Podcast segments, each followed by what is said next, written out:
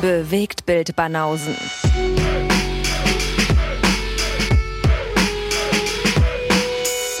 Filme, Kino und Serien, bis ihr kotzt. Na, Langeweile am Dienstagabend. Mhm. Fernsehprogramm gibt nichts her. Die Freundin und der Freund nackt ausgezogen, aber ist nicht mehr so sexy wie früher.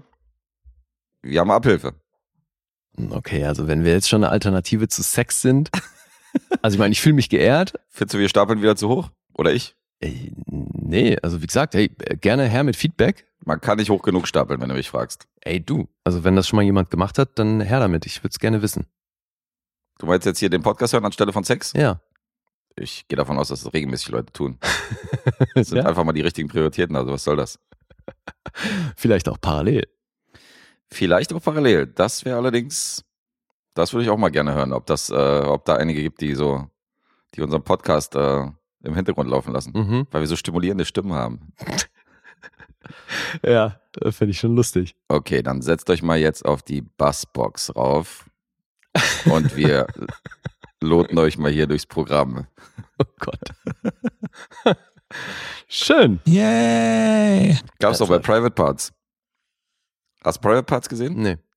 Das ist ja der Film äh, über Howard Stern. Ja. Und ähm, da ist auch eine Stelle, wo er aus seiner Radiosendung, aus seiner Live-Sendung ähm, eine Frau zum Orgasmus gebracht hat, indem er sie dazu gebracht hat, sich auf ihre Box zu setzen. Mhm. Und dann äh, so dröhnende Geräusche von sich gab, bis sie dann gekommen ist und er. Okay. War eine ziemlich legendäre Szene. Ja, das sollten wir auch mal versuchen. Ja, live wird das ein bisschen schwierig, ne? Ich meine, wir sitzen hier mit Kopfhörern. Naja, aber hier so halt Bass aufdrehen so, muss den Sound haben, muss den Bass aufdrehen und dann probieren wir das mal. Und da wir emanzipiert sind, ist, ist uns auch egal, ob das Jungs oder Mädchen sind. Ja, wir, wir Ja, bringen ja. euch alle zum Kommen. Genau. Alle. Oh Gott. ja, äh, wenn wir jetzt den Anspruch haben, dann oje, oje. Naja, den intellektuellen Anspruch haben wir auf jeden Fall jetzt hier äh, haben wir begraben. Ja, Die haben schon wieder abgeschaltet, diejenigen, die hier reinschalten und denken so, die kriegen ja, kriegen ja voll den anspruchsvollen, anspruchsvollen Stoff. ja, nee, das natürlich nicht. Aber ich glaube, wir sind da ja. irgendwo zwischendrin. Das ist ja wahrscheinlich noch ein breites Feld. Mitten, also du würdest schon so, würdest schon sagen, dass wir in den intellektuellen Bereich reinlunzen, ja? Hin und wieder. Ja, Jetzt aber. Hey, hallo, wenn ich wir, das wenn wir Bild, hier dass wir so hier Proletarier-Podcast sind seit drei Jahren und jetzt, Digga, wenn wir jetzt hier erfahre so hier ganz neue Seiten. Gäste wie Otto und Jan und so Leute da haben, die ja schon sehr Arthouse-affin sind, dann Otto und Jan sind jetzt hier die, äh, die, die sind jetzt hier die äh, Feuilleton-Fraktion. ja, Ja, natürlich, sie repräsentieren unsere intellektuellen Co-Hosts. Wer ist, äh, wer ist die andere Seite der Fahnenstange von den Gästen? Das darfst du jetzt benennen. Na, du hast doch angefangen hier zu selektieren und die so in Schubladen zu packen. Deswegen musst jetzt, Selektieren. musst du jetzt auch mal sagen, okay, wer ist jetzt hier, wer ist für, für fürs Proletariat zuständig, für, die, für das einfache Volk? Das muss man erstmal etablieren, was so die Filme fürs einfache Volk sind. Also du gehst da hundertprozentig nach der Filmauswahl. ne? Hm, Ja, schon so ein bisschen, ja. Hundertprozentig weiß ich nicht, aber klar sagt es eine Menge über einen aus. Dann wäre es wahrscheinlich Hakan. Wenn ich es mir recht überlege. Weil nur Mainstream und möglichst ähm, sinnfrei. Ja, meistens mainstreamig. Ab und zu natürlich, der hat ja auch, ähm, also der hat ja über diesen einen äh, deutschen Film geredet, wo es um diesen, ähm, wo es um diesen Religionsmord ging, an diesem Mädchen. Mhm. Ähm, das war dann schon untypisch für ihn. Ansonsten sind es ja eher so bekannte Stoffe und Blockbuster und so und äh, Ja. halt viel Action. Action-Kram. Auf jeden Fall nicht das, was, also Otto hat die wahrscheinlich auch alle gesehen, aber Otto hat ja alle Filme dieser Welt gesehen, insofern. Alle. Ja. Ja. Okay, haben wir gleich mal Hakan gedisst zum Einstieg. Nee, Schön. gar nicht gedisst. Nee? Hakan ist halt so my man. Der ist halt so einer von, Einer von uns. einer von den Arzten. Okay. Der sich auch nicht zu schade ist, mal ein Mikrofon äh, zu gestehen, wenn er mal jemanden heiß findet auf der Leinwand. Ja, das Mhm. kann man ja auch mal.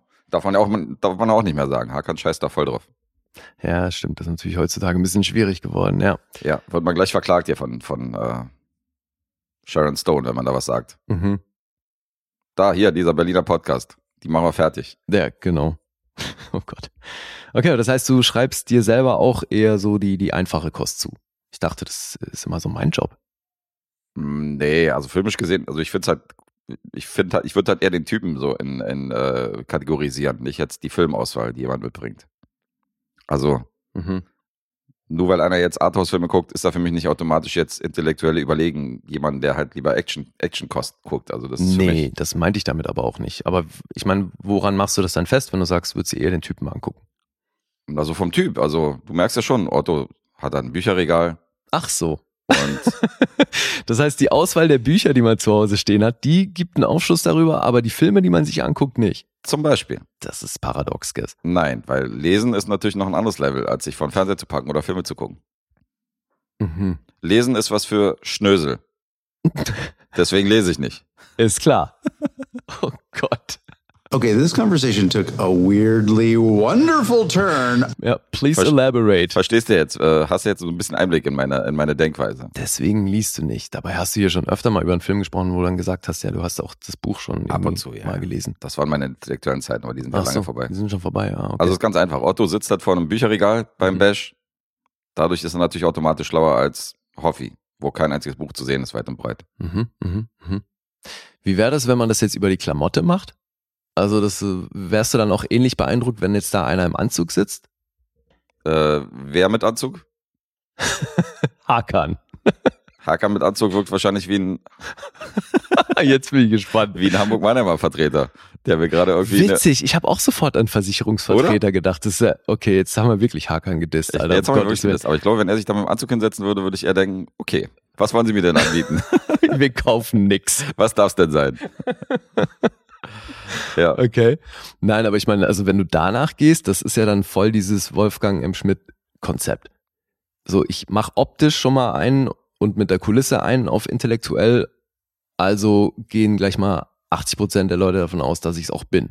Nee, ja, aber der ist, glaube ich, also der ist, also eins muss man ihm lassen, er wirkt auf mich sehr authentisch. Also er wirkt nicht so, dass er diese Show abzieht da vor, vor der Kamera. Weil ähm, es gibt ja so Making-of bei YouTube, also nicht so Making-of, sondern halt so eine, so eine Art Doku, wo halt so ein bisschen auf sein Leben einge eingegangen wird. Ja, habe ich ja auch mal gesehen. Und der lief halt privat, lief der halt vor Ewigkeiten, bevor er überhaupt diesen Podcast gemacht hat und bevor er irgendwie auf YouTube diesen Kanal hatte, lief der halt auch nur mit Anzügen rum. Nee, so. Das ist also halt so. ich bin da voll bei dir, dass der selber sich für intellektuell hält, das Ja. steht außer Frage. Ob es dann ist, ist die Frage. Das ist eben eine ganz andere Frage. ja, gut. Also einige Leute halten ihn auf jeden Fall dafür, insofern. Ja, und ich glaube aber eben, also auch wenn er das nicht bewusst macht, aber ich glaube eben, die Art, wie er es aufzieht, begünstigt das halt, dass man das denkt, dass der so wahnsinnig intellektuell ist. Ja, ja, klar. Das begünstigt das Ganze. Aber das ist ja auch die ganze Art und wie er sich gibt und nicht nur der Anzug alleine. Wie gesagt, also bei manchen wirkt ein Anzug halt wie ein Versicherungsvertreter und bei anderen äh, wertet das das Ganze auf. Andere sehen mit einem Anzug super stylisch aus. Mhm. Weißt du, nur weil du jetzt einen Anzug trägst, heißt nicht, dass du automatisch aussiehst wie James Bond, sondern das ist halt alles eine Typfrage. Ja, muss man tragen können. Muss Sowieso. man tragen können, genau. Ist alles so eine, alles eine Typfrage. Wie du gesagt hast, Strickjacke, ja. Manche sehen mit einer Strickjacke aus wie ein Rentner und andere sehen mit einer Strickjacke halt cool aus. wie ein Hipster, ja. Ja. Ja, Du kamst ja auch gleich mit so einer Cardigan-Strickjacke, diese dicken, die finde ich ja auch gut. Die mag ich ja auch selber. Aber Paul Deno hat halt in dem Film, über den ich geredet habe, der trägt halt diese dünnen, weißt du? Ja, Diese, das ist trotzdem ein Cardigan. diese ganz dünnen Strickjacken mit diesen Knöpfen, die meistens so irgendwie türkis sind oder lila oder so, in so einer Ja. ganz grellen Farbe. Das, das trägt keiner unter, unter 70, Alter. Okay. Ich sehe tendenziell nicht so viele Rentner in Türkis. Hm. Das ist doch eher immer so beige oder sowas. Muss man jetzt auch wieder drüber nachdenken. Hast du das noch nie erlebt, dass du irgendwo an einer Autobahnraststätte, dann kommt so ein Bus an von irgendeiner Kaffeefahrt und dann steigt eine Horde Rentner aus und gefühlt ist es voll die beige Armee. Ja, das stimmt. Beige ist so die Rentnerfarbe. Ja. Aber ich meine, jetzt kommt mal eine ganz neue Generation von Rentnern, nämlich unsere Generation. Die tragen dann Türkis. Nee, die tragen dann logischerweise auch, die laufen wahrscheinlich auch mit Stussy-T-Shirt rum und, äh, und weiß nicht, und Sneakern, weil das ist ja eine Generation, die nicht irgendwie in den 50ern jung war oder in den 60ern, Hm. sondern es ist eine Generation, die in den 90ern teilweise jung war. Insofern wird das halt, aber, klamottenmäßig wird das definitiv eine andere Liga. aber die tragen ja jetzt, heutzutage tragen ja Rentner nicht das, was sie, äh, als sie jung waren, in den 60ern oder 70ern getragen wurde. Oder hast du schon mal irgendwelche hier in, in Schlaghosen und Hippie-Outfit gesehen? Nein, aber es ist generationsbedingt. Also wenn einer jetzt in den, wenn einer in den 70ern schon 50 war und ist jetzt Rentner, dann wird er nicht die gleichen Klamotten tragen wie einer, der äh, heute jetzt 50 ist. in 20. einer in den 70ern 50 war, dann ist er jetzt bestimmt kein Rentner mehr, Alter. Wieso? Der ist dann 100 nach meiner Berechnung. Ja, eben, also Wo ist das Problem? Mit 100 bist du nicht mehr Rentner? ey, wahrscheinlich schon, Siehste? aber da muss, da muss er erstmal noch einige finden, die überhaupt noch leben, Alter. Ja, dann ist es eben alter Rentner. Also ich sehe immer Ja. mehr hier, die mit 92, 94, 105 sterben so. Also es, äh, Mhm. ist ja, die Lebenserwartung ist ja ein bisschen hoch geworden insofern. Ja, ja, steigt ja leider immer noch. Ja, Corona wollte ein bisschen dezimieren, aber Mhm. äh, insgesamt ist es trotzdem hoch geblieben. Ja. Okay, also keine Ahnung, wie wir jetzt da gelandet sind. Eigentlich wollen wir auch noch über Filme und Serien sprechen. Eigentlich wollen wir das, ja. Ja. Wollen wir das wirklich? Äh, Ich will. Ja, komm. Naja, dann, wenn du willst, dann machen wir das auch. Du hast lieber Bock, über Rentner zu sprechen.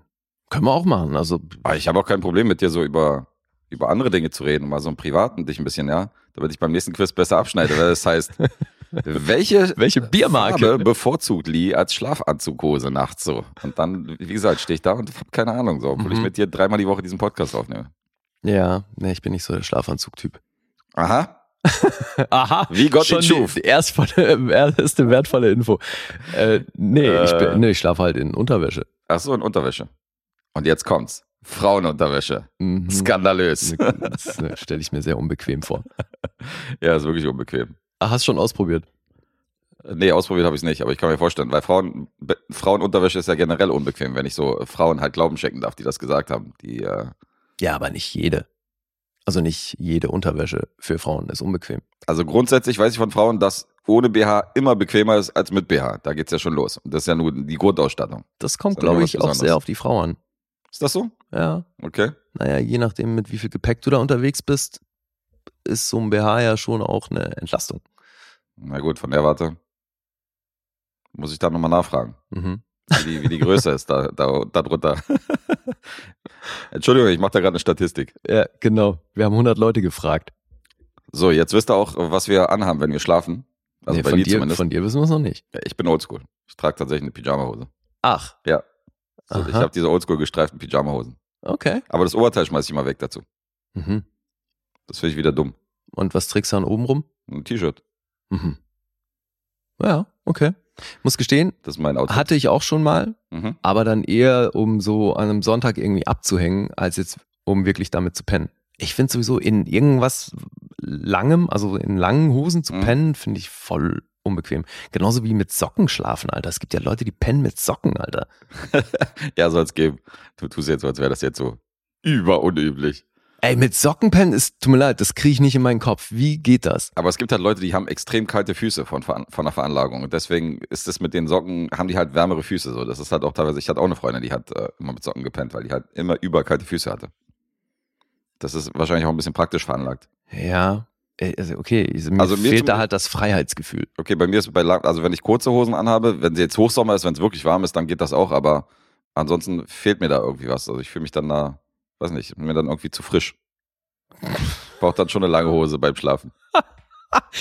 Okay. Ja, gut, wobei das hat natürlich dann wahrscheinlich auch eine Menge damit zu tun, welche Temperatur du in deinem Schlafzimmer hast. Da hält sich nicht. Also Ja. eigentlich ist es der kälteste Raum im- in der Wohnung, Ja. weil, äh, weil das Schlafzimmer eigentlich immer recht frisch ist bei mir. Ist ja tendenziell auch gesund. Ja. Aber klar, wenn du dann mit einer Lady mit kalten Füßen ankommst, ist es natürlich. Oder halt mit Schwierig. kurzen Hosen, genau, ist dann, ist dann wahrscheinlich doch cooler, wenn du dann eine normale Pyjamahose trägst. Weiß nicht, ja, vielleicht hängt das alles ein bisschen zusammen. So, jetzt wisst ihr aber von uns beiden, was wir tragen. wenn ihr dann beim Quiz gefragt werdet, so, wie gut kennt ihr Lee und Guess? Wie gut habt ihr hier hingehört? Mhm. Wofür hat Lee äh, Brombeeren gepflückt an der Autobahn mit einem orangen Overall? Was hat er gemacht? Brombeeren gepflückt, Alter. Das wäre so ein bescheuerter Job. Beim Quiz wisst ihr. Bescheid. Okay, ja, geil. Ach, Ja, ich habe ja gestern noch aufgelegt und äh, der Supermarkt war noch auf da auf dem Hof in der Kulturbrauerei. Mhm. Der hat da bis 0 Uhr auf und ähm, da ist mein Co-DJ ist da losgegangen und meinte, so, ja, ich hol mal was zum Snacken. Und ich dachte, okay, der bringt jetzt hier irgendwie Chips oder so. Mhm. Und der kam dann original mit Himbeeren zurück. So. Dann so eine, dann, Aber ist doch geil zum Snacken. hat dann so ein Plas Plastikding mit Himbeeren. Ja, ich habe es nur nicht erwartet, so, dass er da, dass er da auf jeden Fall Himbeeren als DJ-Pult steht. Normalerweise kommt ja immer so mit Junkfood. Hm. Wobei kann natürlich auch ein bisschen doof sein, wenn die irgendwie super reif sind oder so und dann Mhm. hast du halt irgendwie Sauerei an den Fingern, was ja beim Auflegen dann nicht unbedingt förderlich ist. Ja. Und ich habe bei Himbeeren immer das Problem, ich schaff's immer mir diese Mini-Kerne zwischen die Zähne zu rammen. Ach so. Okay, die sind ja wirklich mini. Und dann habe ich halt echt noch lange was von. Mhm. Das kann dann eher nerven. Aber rein geschmacklich, Himbeeren super. Ja, da musst du Pfirsich essen. Da ist die Chance ja klein, dass du dir den Kern da zwischen die Zähne rammst. Das wird schwierig, ja. Ja. Da musst du schon. Aber du weißt, was ich meine, ne? Diese, diese Ja, kleinen. diese Mini-Dinger, Ja. ja, die merke ich eigentlich gar nicht, ja. Aber klar, die gibt's. Ja. Ich finde ja, ähm, ich habe, ja- ich finde ja ganz eklig, finde ich diese, also was heißt eklig, aber diese, diese Ki- Kiwi-Kerne. Was? Also da sind Okay. ja auch so ganz leichte Kerne drin, so die, Ja. die spuckt man ja nicht aus und die sortiert man ja auch nicht aus, die, die isst du ja mit. Ja, aber die spürt man wiederum gar nicht. nee, aber ich finde diesen, weiß nicht, ich finde dieses, dieses Gefühl so, also nicht jetzt vom Geschmack, sondern dieses Gefühl äh, im Mund von diesen Kiwi-Kernen finde ich ein bisschen eklig. Obwohl ich Kiwis an sich mag. Aha. Ist mir noch nie aufgefallen, dass die Kerne da eine andere Konsistenz haben als der Rest. Ich habe da so ein Flashback an ähm, einen Schwimmbadbesuch, wo ich so einen Schluck aus meiner warmen Cola genommen habe, als ich in der Sonne lag und dann gemerkt habe, dass da 400 Ameisen reingekrochen sind in die Cola-Dose und ich die, äh, Okay. ich da gerade einen kräftigen Schluck von genommen habe und dann lege ich die Dose ab und sehe so diese Ameisen da rauskommen. So, ich glaube, das ist das Gefühl, wenn ich so ein Kiwi esse. Das ist so ein ähnliches. okay Ähnliches viel. Klingt ja nach einem harten Trauma. Die Ameisen haben mich traumatisiert. Ja, wobei stelle ich mir schon sehr nasty vor, wenn man, weil man das ja auch nicht weiß, ne? Ja, Du ja. gehst ja nicht davon aus und dann. Aber da gibt es den einen oder anderen, der hätte wahrscheinlich gekotzt. Ich habe halt doof geguckt und dachte so, okay, bisschen Fleischbeilage. Was soll's. Kann Also nicht ich, ich schaden. bin dann so eher so der Typ, so ja gut, ich werde schon nicht sterben davon. Mhm. Cola mit Protein. Schön. Kurz überlegt, drehe ich die Cola weiter? Ah, na, ich hole mir eine neue. Ja, da musstest du noch überlegen. Ja, arme Jugend und so, ja, nicht so Mhm. viel Geld. Mhm. Da überlegst du dir dreimal, ob du dir noch eine neue Cola kaufst. Da musst du, musst du, musst du nachdenken drüber. Aber Hauptsache ins Schwimmbad. Hauptsache ein Schwimmbad. Jetzt aber. Jetzt aber Überleitung zum ersten Film. Jetzt doch, ja. Ja, jetzt doch nach dem Anfangsgeplänkel. Reicht jetzt. Jetzt wissen die Leute sogar, was wir, äh, was wir nachts tragen. Insofern können wir jetzt den Film überleiten und können wir darüber reden. Also alle Intellektuellen können gerne zu diesem Kapitel äh, springen, was ich ja auch immer setze, für diejenigen, die sich nicht interessieren für den Anfang. Das wäre ja auch mal interessant zu Die wissen. Anti-Toms. Seid ihr denn, genau, seid ihr dann, äh, wenn ihr das Gegenteil von Tom seid, springt ihr dann wirklich so zu den Filmrezensionen und äh, Ja, wäre echt mal interessant zu wissen. das habe ich bisher, ja genau, das würde ich auch mal gerne wissen, ob einer diesen Anfangsteil irgendwie skippt und sagt so, ja, interessiert mich doch nicht, was die Typen privat machen, ich kann die doch nicht. Ja, und es wäre generell mal interessant zu wissen, wie viele Leute überhaupt diese Kapitel nutzen in der Form, wie wir sie anbieten. Gute Frage. Ja. Guckt ihr, hört ihr da selektiv in Filme rein? Ich meine, von ein paar Leuten weiß ich ja, die irgendwie Sonst zeitlich könnten wir uns eingeschränkt das sind. ja schenken mit den Kapiteln. Sonst könnten wir uns das schenken, richtig. Da brauchen wir keine Kapitel mehr setzen. Ist so richtig, ja. Weil ich meine, eure Podcatcher merken sich ja eh, wo ihr stehen geblieben seid, äh, stehen geblieben seid. Insofern Ja. ändert ja nichts. Ja, eben. Okay. Äh, Dienstagsepisode, ich fange an. Äh, 1974, großer Regisseur, Marty Scorsese. Alice Doesn't Live Here Anymore heißt der Film. Alice lebt hier nicht mehr. Das ist der Film, den er nach Mean Streets gedreht hat. Und das ist der Film, der, das ist der Film, den er vor Taxi Driver gedreht hat. Mhm. Insofern sehr abgefahren, dass er hier so ein äh, feministisches Machwerk hinlegt, weil die Hauptdarstellerin Ellen Burstyn, die wir auch hier bei, ähm, wie heißt der Aronofsky-Film? Da ist wieder Blackout-Phase. Ach so, mit Äh, Requiem for? Dream, Requiem genau. for Dream. Ja. Die wir in Requiem for Dream gesehen haben, das ist die ältere Dame, die da äh, so ein bisschen trippy unterwegs war. Die wurde nämlich, nachdem die besetzt war, wurde sie gefragt, wen sich denn als Regisseur vorstellen kann. Und die hat ihren Kumpel Francis Ford Coppola angerufen und hat gefragt, kennst du jemanden, der jung ist und super talentiert und so ein bisschen motiviert und Bock hat, diesen Film zu inszenieren? Und Francis Ford Coppola hat Marty empfohlen. Und dann haben Marty und Alan Burstyn telefoniert und Alan Burstyn meinte, ich habe mir Hexenkessel angeguckt, Mean Streets, und du hast einen mega guten Film inszeniert, aber da ist kaum eine Frau zu sehen. Mhm. Und hier haben wir einen Film, wo Frauen halt im Zentrum stehen und wo eine Frau halt die Hauptrolle spielt und durch diesen ganzen Film führt. Traust du dir das zu, dich so in, in das Mindset von Frauen zu versetzen und diesen Film zu inszenieren? Und da hat Marty Scorsese wohl geantwortet, bisher habe ich zwar keine Ahnung von Frauen, aber ich kann es lernen. Und das fand Anne Burstyn wohl so sympathisch, dass sie gesagt hat, er ist der Regisseur von diesem Film. Die hat Mhm. dann maßgeblich auch äh, sich eingesetzt, dass er auch den Film inszeniert. Also die hatte da wirklich Freiheiten vom Studio, dass die gesagt haben, auf wen hast du Bock? Okay, wie cool. War die so, so eine große Nummer zu dem Zeitpunkt? Ja, die hatte schon, die hatte schon ein paar größeren Filme mitgespielt, definitiv. Also die war eine größere Nummer als Scorsese selbst. Ja gut, das war ja wirklich sehr an seinen, in seinen Anfängen. Ja, klar. 100 Pro. Hast du den gesehen? Ja, du bist ein Spaßvogel, Alter. Was denn jetzt? Naja, weil du, also zum einen weißt du, dass ich den noch nicht kenne. Also zumindest, da haben wir mal drüber gesprochen, weil es ja darum ging, Das habe ich vorhin vergessen. Okay. Ja, ja, weil ich habe ja hier so nach und nach die Scorsese-Filme gebracht, die ich noch nicht kenne, Mhm. oder respektive auch die, die ich vor so langem gesehen habe, dass ich nichts mehr drüber weiß. Die habe ich ja jetzt immer wieder mal so gebracht. Und das wäre einer von den, ja, den hätte ich halt auch irgendwann gebracht. Weil so Ah. viele sind's ja nicht mehr. Also ich habe jetzt mal seine ganzen, hier, die hat ja auch viele so Musikdokus und so ein Kram gemacht, ne? Ja? Also ein paar. Die habe ich da jetzt mal rausgelassen, aber so von seinen anderen Feature-Filmen wollte ich ja alle mal gesehen haben und der fehlt mir noch. Ah. Ja gut, ich weiß ja nicht, ob das bei dir hier so eine so eine richtige Serie ist, dass du jetzt sagst so, also du sagst Ja, ja, nicht öfter, chronologisch, ja, das sowieso nicht. und du sagst ja öfter mal bei Regisseuren, ja, ich finde es interessant, mal so die Filme von denen zu gucken, die ich halt noch nicht kenne, deswegen habe ich mir jetzt mal den Film von dem und dem angeguckt und so. ja, aber, aber- bei ihm habe ich schon ganz klar die Absicht, alles zu sehen. Ah, schon der Ansatz. Ja, ja, auf jeden. Okay, krass. Und deswegen von den frühen, also ich habe dann ja mal hier seine, ähm, diese Doku, die er mit seinen Eltern gemacht hat, Ja, ja, die habe ich ja mal gebracht. die kam auch danach. Hm. Naja, eben. Und was kam dann? War Boxcar Bertha, war auch. Boxcar Bertha war sein war sein äh, Feature-Debüt. Genau, den habe ich nämlich auch noch nicht gesehen. Mhm. Und dann kam ja der, ne? Dann kam der, Ja. richtig. Oder nee, nach, Also Mean, nach nach Mean Streets Streets halt. kam Mean der. Streets. Genau, Mean Streets kenne ich. Wobei eben, das wäre auch so ein, so ein Kandidat für, müsste ich eigentlich mal wieder gucken. Den haben wir und nächsten Monat als. Auftragsfilm. Ach so, ja, perfekt. Also das, das passt ja gut ins Muster. Ja, sehr gut. Aber nee, eben, der fehlt mir noch. Okay. Aber ähm, mir fehlt auch Boxcar Bertha. Vielleicht können wir uns da absprechen. Okay, ja, dann sag ich Bescheid. Weil den habe ich nicht gesehen. Insofern ähm, kenne ich sein Debüt auch nicht. Im Gegensatz zu Alice Doesn't Live Here Anymore, weil das ist tatsächlich ein Rewatch. Das wird ja immer dramatischer. Aber, ähm, aber ja, Boxcar Bertha kann man vielleicht können wir uns da ein bisschen absprechen. Okay, hast du da einen konkreten Anlass, den nochmal zu gucken? Äh, Nee. Also war halt auf meiner Badewannenliste, auf meiner aktuellen. Obwohl ich wahrscheinlich nicht, nicht mehr auf dem Schirm hatte, dass ich den schon mal gesehen habe im Jahre 2009. Weil ich habe mir eine Zeit lang, um 2009 habe ich mir so vermeintliche Klassikerfilme, die im Oscar-Rennen waren, habe ich mir immer wieder von Classic Dave dann ausgeliehen Mhm. und habe die geguckt. Das war so die Zeit, wo ich drei Tage des Condor gesehen habe und so diese großen Filme, die man gesehen haben muss. okay. Und da war hier der hier dabei, aber ich habe es tatsächlich vergessen, dass ich den gesehen habe. Das fand ich ganz abgefahren. Ich habe dann gesehen, dass ich den gelockt habe. Und äh, der war wohl dabei. Also er ist nicht besonders haften geblieben, weil hättest du mich jetzt vor der Sichtung hier gefragt, ob ich den kenne, hätte ich wahrscheinlich gesagt, nee, habe ich nie gesehen. Ja, hat er anscheinend auch keinen großen Eindruck hinterlassen, aber er war im Oscar-Rennen offenbar. Äh, er war insofern im Oscar-Rennen, dass sie äh, nominiert war und auch den Oscar gekriegt hat. Also Aaron Burstyn hat für Alice Doesn't Live Here Anymore den Oscar erhalten. Okay. Mhm.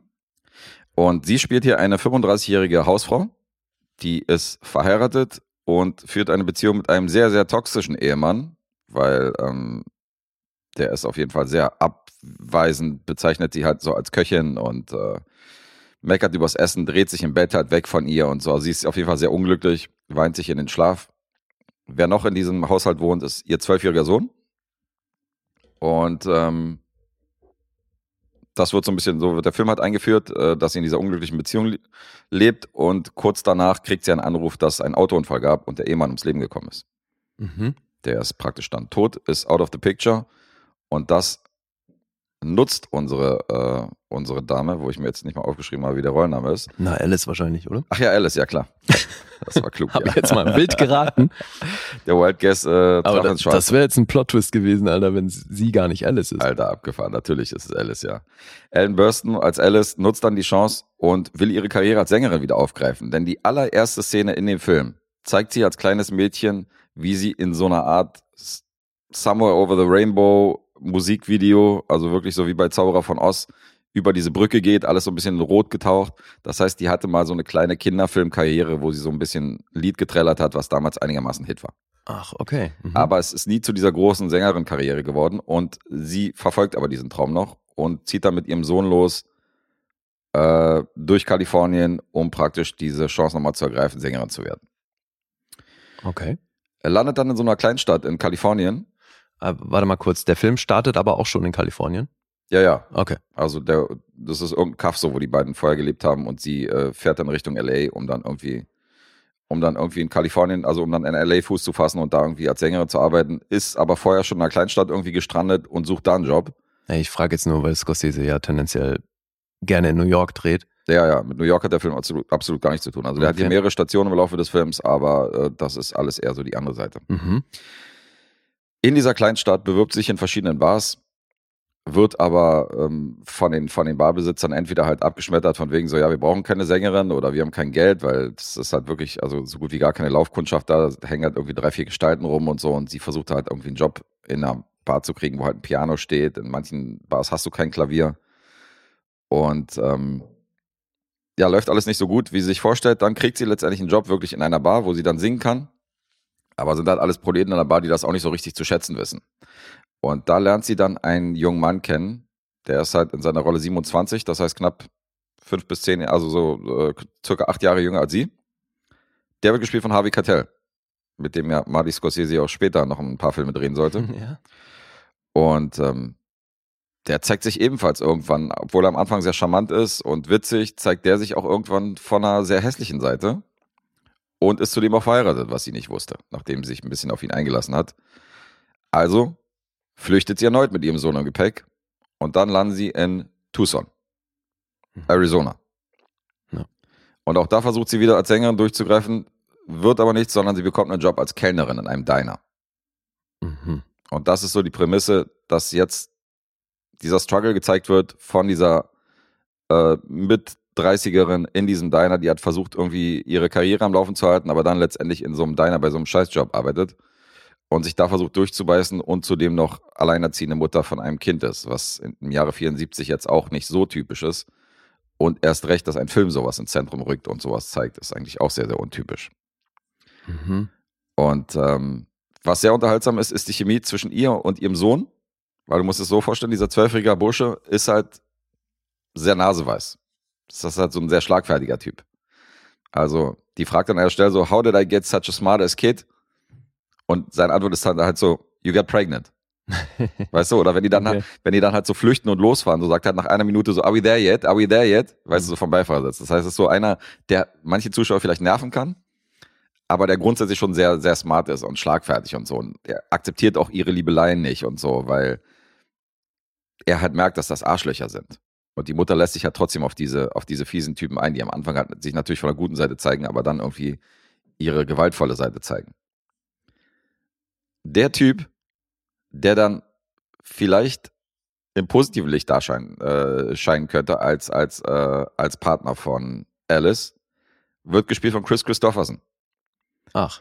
Und das Cover von Alice Doesn't Live Here Anymore sieht halt aus wie die übelste Liebesschnurze, weil du siehst Chris Christopherson und Alan Burston, wie sie sich halt zum Arm und so in die Augen gucken. Ja, ich erinnere mich. Also schwarz-weiß, ne? Schwarz-weiß, so, ja. genau, ja.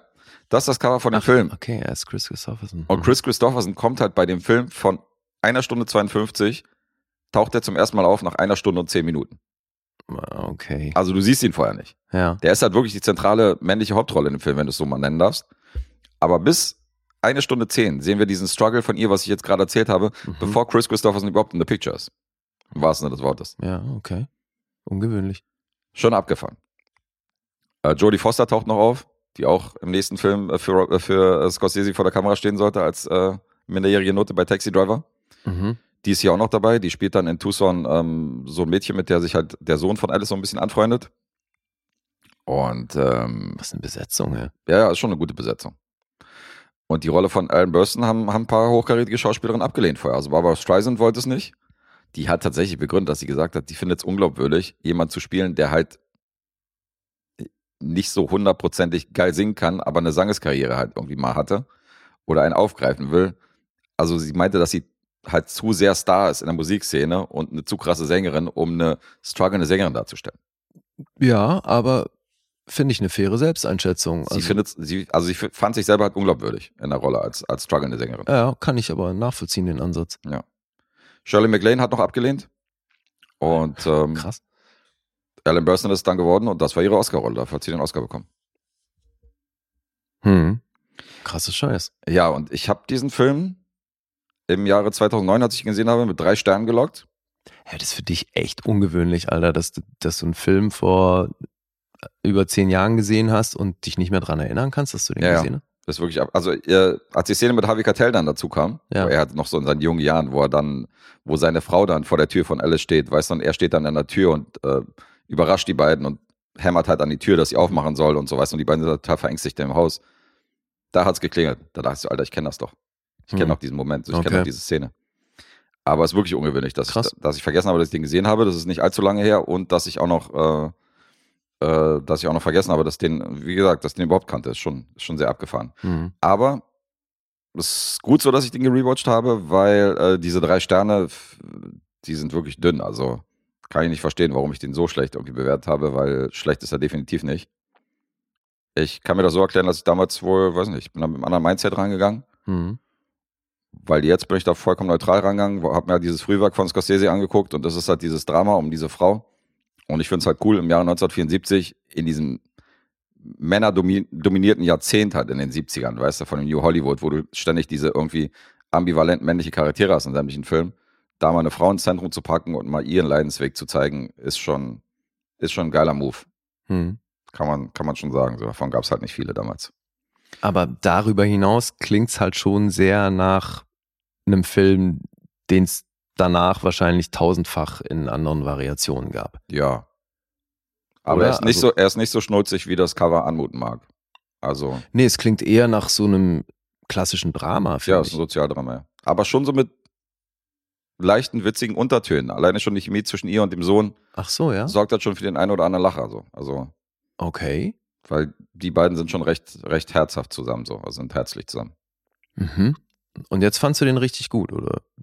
Wie, Besser darf fand ich ihn ja auf jeden Fall. Also ich, fand- ich finde ihn jetzt, finde ich ihn sehenswert. Wenn er mich damals gefragt hätte, mit drei Sternen wäre er wahrscheinlich nicht sehenswert gewesen. Aber jetzt mittlerweile sage ich, dass man sich dieses Frühwerk von Scorsese definitiv mal angucken kann, wenn man Freund von Dramen ist.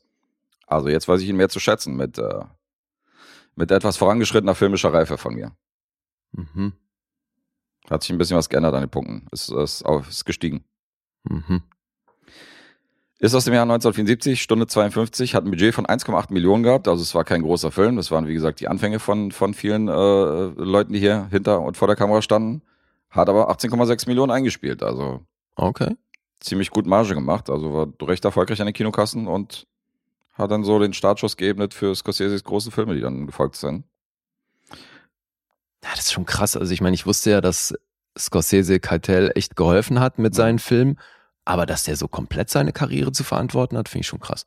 Wenn du überlegst, das war ja dann alles direkt hintereinander. Mean, Ja, ja. mean Streets, der hier, Mhm. dann Taxi Driver und dann wusste jeder, wer Harvey Keitel ist. Also Aber das gab ja, also es gab ja in den 70ern gab es ja dieses Klüngel von vier, fünf Regisseuren. Da war ja George Lucas dabei, da war Coppola dabei, da war Scorsese dabei und später ähm, Spielberg halt noch. Spielberg war noch dabei, richtig. Mhm. Und die waren ja zusammen, so waren die Billardspielen Ja, ja, und so, klar. weißt du. Und da gab es ja Fotos, wo die ständig zusammen rumhingen. Ja. Und immer wenn irgendwie so von wegen, ja, ich kann nicht, mach du mal, oder ich habe hier, ich brauche hier Hilfe beim Drehbuch, haben die sich ja ständig gegenseitig irgendwie zu Rate gezogen. Mhm. Und alle vier sind halt huge geworden. So. Ja, Mann. Sind da alle vier mega geworden. Ja. Und äh, das fing, fing wohl schon um 74, äh, fing wohl 74 schon so an. Mhm. Meine, das war ja die Zeit von Godfather und so. Also kann ich mir vorstellen, dass Coppola selbst hätte nicht mal diesen Film inszeniert, weil er viel zu viel um die Ohren hatte mit den anderen Projekten. Ja. Aber Scorsese war halt noch so ein bisschen in Kinderschuhen. Insofern hat das gut gepasst. Mhm. Ja, ich würde nochmal zu den Punkten überleiten. Okay. IMDb 7,3 für Alice lebt hier nicht mehr. Äh, Metascore 78. Rotten Tomatoes bei einer 7,5. 3,8 von 5 vom Publikum und Letterboxd 3,7. Mhm. Hat auch Scorsese hat äh, bei Taxi Driver einen, einen kleinen Metawitz eingebaut, fand ich schon ganz witzig. Jetzt im Nachhinein habe ich natürlich nicht bedacht, weil es gibt ja eine Stelle, wo Robert De Niro ähm, Sybil Shepard, die er dann so datet, Mhm. eine Platte schenkt, weil er die Musik so sehr mag. Ja. Und die Platte ist von Chris Christopherson. Ach, er schenkt ihr eine ach Chris so. Christopherson Platte, der wiederum der Hauptdarsteller war in Scorseses Film Mhm. Alice Doesn't Live Here Anymore. Also hat er so ein bisschen, hat er sich so ein bisschen selber zitiert oder hat sich so ein bisschen verbeugt vor, vor äh, Chris Christopherson, der so ein Mhm. bisschen an sich gezweifelt hat. Aber Scorsese hat dann immer gesagt, so, ey, ich habe jetzt von Robert De Niro hat, hat, hat hier äh, Dailies gesehen und der meinte, der fand ich auch richtig gut und so hat sich dann immer so ein bisschen motiviert. Das fand ich auch immer ganz abgefahren. Wie geil. Ja, weil er hat noch nie so, er ist halt ein Sänger gewesen primär, hat er ein paar Fall mitgespielt, aber es waren halt alles so irgendwelche 70er Jahre Hillbilly, äh, von wegen so Convoy und Co., weißt du? Also Mhm. der war jetzt nicht bekannt dafür, dass er jetzt so so einem Drama irgendwie so eine Charakterrolle hingelegt hat. Insofern hat er so ein bisschen an sich gezweifelt. Mhm. So, jetzt du. Siebenhalb. Das ist richtig. Wunderbar. Machen wir es kurz, ja. Insofern von drei Sternen auf dreieinhalb gestiegen. Den werten wir ein bisschen auf, denn ähm, bin ich ihm nicht ganz gerecht geworden im Jahre 2009. Mhm. Weiß nicht, was der kleine Gästeawart hat. Naja, das ist ja schon auch immer ein bisschen tagesformabhängig und und und. Ja, vielleicht. Wer weiß. Vielleicht Mhm. hast du ihn zum Frühstück geguckt. Vielleicht habe ich ihn zum Frühstück geguckt. Ja, wäre hier nicht ganz so tragisch wie, äh, wie jetzt Freitag der 13. zum Frühstück zu gucken oder Mathieu, aber gut. Oder Jacobs leider. Ja. Man weiß nicht. Zum Beispiel. Der geht auch zum Frühstück. Alright, Kann man dann machen. bringe wirst ich. du dann, wirst du ja dann auch nachholen, denke ich mal, wenn du dann so ja, sowieso, klar. Ja, ja, Cool. definitiv. Dann bringe ich jetzt die Serie, von der ich neulich schon mal, also oder wo ich in unserer Supporter-Episode, glaube ich, drauf gestoßen bin, dass ich die noch nicht gebracht habe hier, weil das ist jetzt schon eine ganze Weile her, dass ich die zu Ende geguckt habe. Eine Serie, die im Original von Stars kommt, demzufolge hierzulande auf ähm, irgendwelchen Amazon-Channels. Und sie heißt Shining Veil. Mhm. Aus Wahrscheinlich auf dem Stars Channel. Ja, ich glaube hierzulande, also Stars ist doch jetzt dieser Lionsgate Plus Channel, oder nicht? Ja, so. Manchmal heißt der Lionsgate, aber im Grunde genommen Ist ist, er es- noch als Stars Channel Ja. immer deklariert gewesen. ja, keine Ahnung. Das hat sich wahrscheinlich durch den Kauf von MGM irgendwie alles noch ein bisschen gemischt, zusammengefügt. Keine Ahnung. Ja, aber klar, da ist ja der ganze Stoff. Ja, aktuell gibt's die erste Staffel, das sind acht Episoden. Eine zweite ist aber angekündigt. Und deswegen spreche ich jetzt über die erste. Mhm. Und das ist eine Comedy-Fantasy-Horror-Serie. Und äh, ja, also Horror, aber nie so, dass du hier wirklich äh, groß das Fürchten bekommst. Aber das ist ja zwangsläufig fast schon so, weil wenn Comedy mit drin steht, ist es ja auch immer einigermaßen leicht gehalten oder wird dann entsprechend aufgebrochen und so. Mhm. Ja. Creator der Serie Jeff Astroff. Ganze 22 Credits, aber der hat eine Serie gemacht, die ich super finde, Trial and Error. Kennst du die? Schon mal gehört, aber nicht so eine gesehen. Mockumentary, die ist sensationell, Alter. Ich habe hab die tatsächlich schon zweimal gesehen, weil ich die so lustig finde. Von wann ist die? Wie lange ist es her? Boah, ich glaube, die war 2017 und 18. Ich glaube, das gab's, ja, gab's zwei Staffeln von. Und Jeff Astroff hat aber schon für Friends mitgeschrieben. Mhm. Schon lange im Geschäft. Ja, und da ist er wahrscheinlich auch auf unsere Hauptdarstellerin hier gestoßen. Die andere Creatorin hier gelistet, Sharon Horgan. 23 Credits als Autorin. Aktuell hat die auch gerade diese Apple TV Plus Serie Bad Sisters zu verantworten. Mhm. Und Divorce stammt auch von ihr. Hast du ja darüber gesprochen. Ja. Ja, und du kennst sie auch als Schauspielerin. Die hat 58 Schauspielcredits. Das Gesicht kennst du garantiert. So, mir fällt jetzt gerade nur Game Night ein, aber das. Gesicht hast du garantiert schon mal gesehen. Mhm. Ja, und die beiden haben diese Serie created. Vier Regisseure haben sich diesen acht Episoden gewidmet und fünf Autoren haben dran geschrieben. Und die Hauptrolle spielt Courtney Cox. Mhm. Die spielte Patricia Phelps, genannt Pat, und ist die Mutter einer Familie, die aber ziemlich zerrüttet ist. Da ist an allen Ecken und Enden gibt's Probleme. Er hat zwei Teenagerkinder. Und weil sie ihr Mann mal fremdgegangen ist und irgendwie alles, was dann noch so an dem Ort, wo die gelebt haben, mit dranhängt durch dieses Ereignis, entscheiden die sich so für so einen Neuanfang Mhm. und ziehen in von der Stadt eben in eine Kleinstadt in einem in ein Haus, was er irgendwie günstig geschossen hat, aber ansonsten auch nicht groß recherchiert hat, was da ging, weil in diesem Haus da gab's, äh, da wurden Leute umgebracht und da sind irgendwie Mörder viele Leute umgekommen und das ist alles ein bisschen, ja, da hängt halt eine Ge- Riesengeschichte dran, aber das ist eben so ein alt, Berühmte Mörderhaus. ja, es ist so ein altes Riesenhaus, aber auch echt schön. Nur alle in dem Ort, in dieser Kleinstadt, äh, wissen eben, dass das mit dem Haus einfach nicht koscher ist. Mhm. Ja, äh, der Mann hat sich halt nicht informiert, also ziehen sie da ein, um eben diesen Neuanfang zu starten. Weißt du, so weg von allen Erinnerungen, die irgendwie an diesem äh, Fremdgehen mit dran hingen und jetzt sind sie in dieser Kleinstadt. Die Teenagerkinder haben da natürlich wenig Bock drauf. Mhm. Aber für sie ist es auch der Plan, nicht nur neu anzufangen, mit ihrem Mann da jetzt irgendwie eine andere Energie zu bekommen, sondern sie ist Autorin, hatte vor vielen Jahren, vor 17 Jahren, um genau zu sein, hat sie einen ähm, Roman geschrieben, der sehr erfolgreich war. Das war aber so ein sehr schlüpfriges Ding, also so eine Art Frauenporno, wenn du so willst. So ein bisschen Fifty Shades mäßig. Also wo es halt sehr explizit zur Sache ging und die Leute haben das aber übelst gefeiert, als sie das rausgebracht haben. Jetzt ist eben sind sehr viele Jahre vergangen und die hat es nie wieder geschafft, an diesen Erfolg anzuknüpfen. Mhm. Und ja ein bisschen wie Paul Dano in ja, meinte Ruby ich, Sparks. meinte ich ja, da, da, so sind wir ja drauf gekommen. Mhm. Und weil jetzt aber der Verlag tierisch Druck macht, oh, dass das neue Buch kommen muss, ist sie eben auch unter Druck, jetzt äh, zu schreiben und endlich mal was zu Papier zu bringen. Mhm. und kommt dann in dieses neue Haus und hofft eben auch da so jetzt sich mehr dem Schreiben widmen zu können, richtet sich dann oben unterm Dach äh, so ihr in ihren Schreibtisch ein, wo sie immer schreiben will. Hm. Und da oben stößt sie dann eben auch auf das, was an diesem Haus so dranhängt, weil da befinden sich Dämonen. Und der eine kommuniziert, die eine Dämonin, gibt's das? Ja. Kommuniziert dann auch mit ihr. Mittlerweile bestimmt. Ja. ja. Das Ding ist, die hatte früher auch, als sie geschrieben hat, halt ein ordentliches ähm, Alkohol- und Tablettenproblem. Mhm. Hat in der Kombination aber super funktioniert mit dem Schreiben. Nur weil sie das jetzt halt auch lassen möchte, könnte man die Schreibblockade auch so ein bisschen darauf zurückführen. Aber sie struggelt jetzt halt sehr damit, dass sie einerseits eben depressiv ist. Und jetzt kommt aber noch was dazu, was so eine Art Besessenheit mit diesem Dämon äh, damit zusammenhängt. Und weil sich diese Symptome aber so ähneln von ihrer Depression, weil die ist da schon, die hat da eben, also zeigen sie dann auch vereinzelt, die hatte früher halt auch so krasse Episoden und ähm, ihr Mann befürchtet eben jetzt, dass die wiederkommen, Mhm. weil die dann auch so fast schon so ein ausgetauschter Mensch ist. Jetzt hat es aber eben hier in dem Haus auch damit zu tun, dass sie dann hin und wieder von diesem Dämon besessen ist. Weil sie kann dann längerfristig mit dem Dämon kommunizieren. Das, ähm, wer das genau ist, brauche ich jetzt, glaube ich, nicht erzählen, würde auch was spoilern.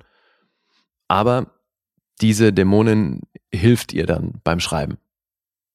So dass sie einerseits darauf angewiesen ist, Kontakt zu der zu halten, Mhm. aber dass auf der anderen Seite natürlich sie wieder Richtung Alkohol, Tabletten und äh, dann in den Folgen ja auch Depression schickt.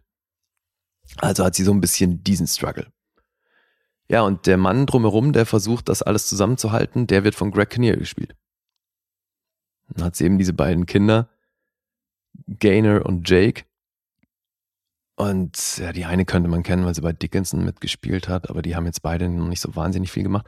Aber in Nebenrollen sehen wir noch Mira Sorvino, Oh, long time no see. dann Alicia Reiner, das ist eben die Dame, über die wir neulich mal gesprochen haben, als ich über Miss Marvel gesprochen habe, die auch bei Orange is the New Black mitgespielt hat. Mhm.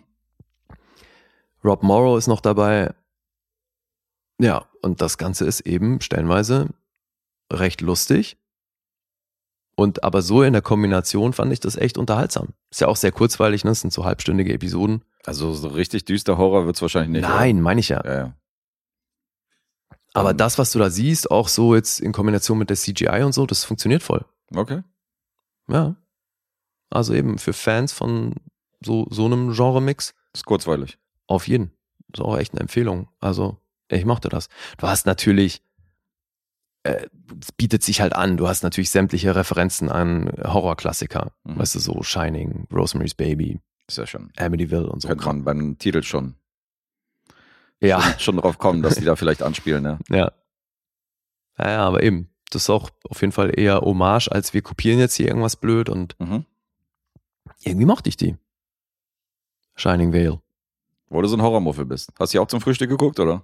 Das könnte man auch problemlos zum Frühstück gucken. Könnte man auch zum Frühstück gucken. Ja. vielleicht sollten wir dann mal eine eigene Kategorie hier äh, ins Leben rufen und mal Bescheid sagen, ob das Horrorfilme sind, die man auch früh morgens gucken kann. Jetzt wolltest du schon neulich bei Hoffi eine Kategorisierung einführen, was den weiter. Zustand angeht, in dem man so einen Film oder eine Serie guckt und jetzt muss auch noch das Drumherum kategorisiert Du werden. weißt doch, ich brauche Schubladen. Ja, ja, ich merk schon. Das ist echt geil, ey. Alessandro hat ja neulich wieder über so einen Paranormal Activity Teil bei sich irgendwie geredet in seinem Format.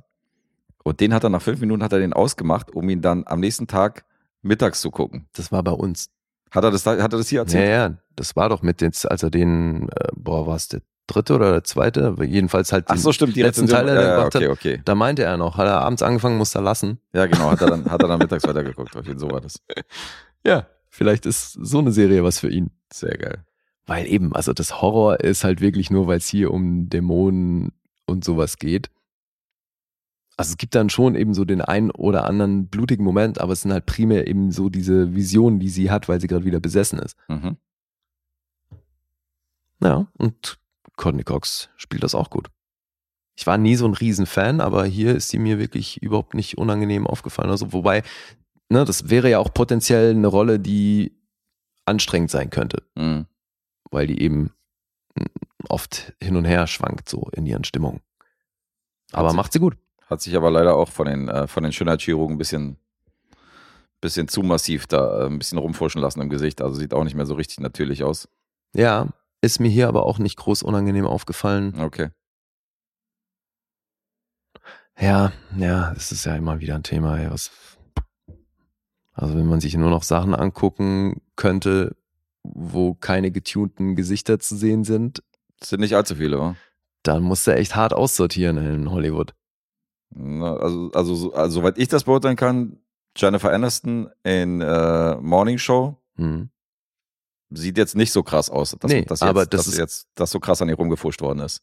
Aber da auch nur, weil es halt gut gemacht ist. Vielleicht. Aber natürlich ist die gemacht. Also Du glaubst, alle sind gemacht?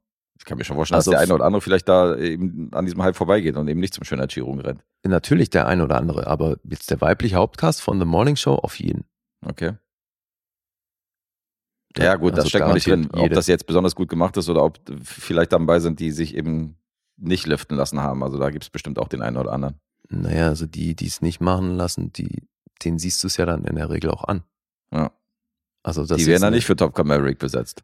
dass jetzt eine Frances McDormand da nicht jeden, jede Woche zum Botoxen geht, ich glaube, das sieht man. Ja, ja. Aber das ist ja auch cool. ja, klar. Soll jeder altern, wie er Bock drauf hat. Aber es ist halt, das haben, hatten wir ja schon mal, das ist für eine Schauspielerin halt nicht förderlich, wenn die ihre Mimik da so einschränkt oder, weil das ist ja so ein bisschen so dieses, also du spielst ja dann andere Rollen und so und wenn du dann so, du kannst keine Walmart-Verkäuferin spielen irgendwie in so einem Drama, wenn du halt irgendwie bei so High-Class Schönheitschirurgen halt geliftet worden bist und Botox halt Mhm. äh, gespritzt hast, so, das passt halt nicht so. Also Ja.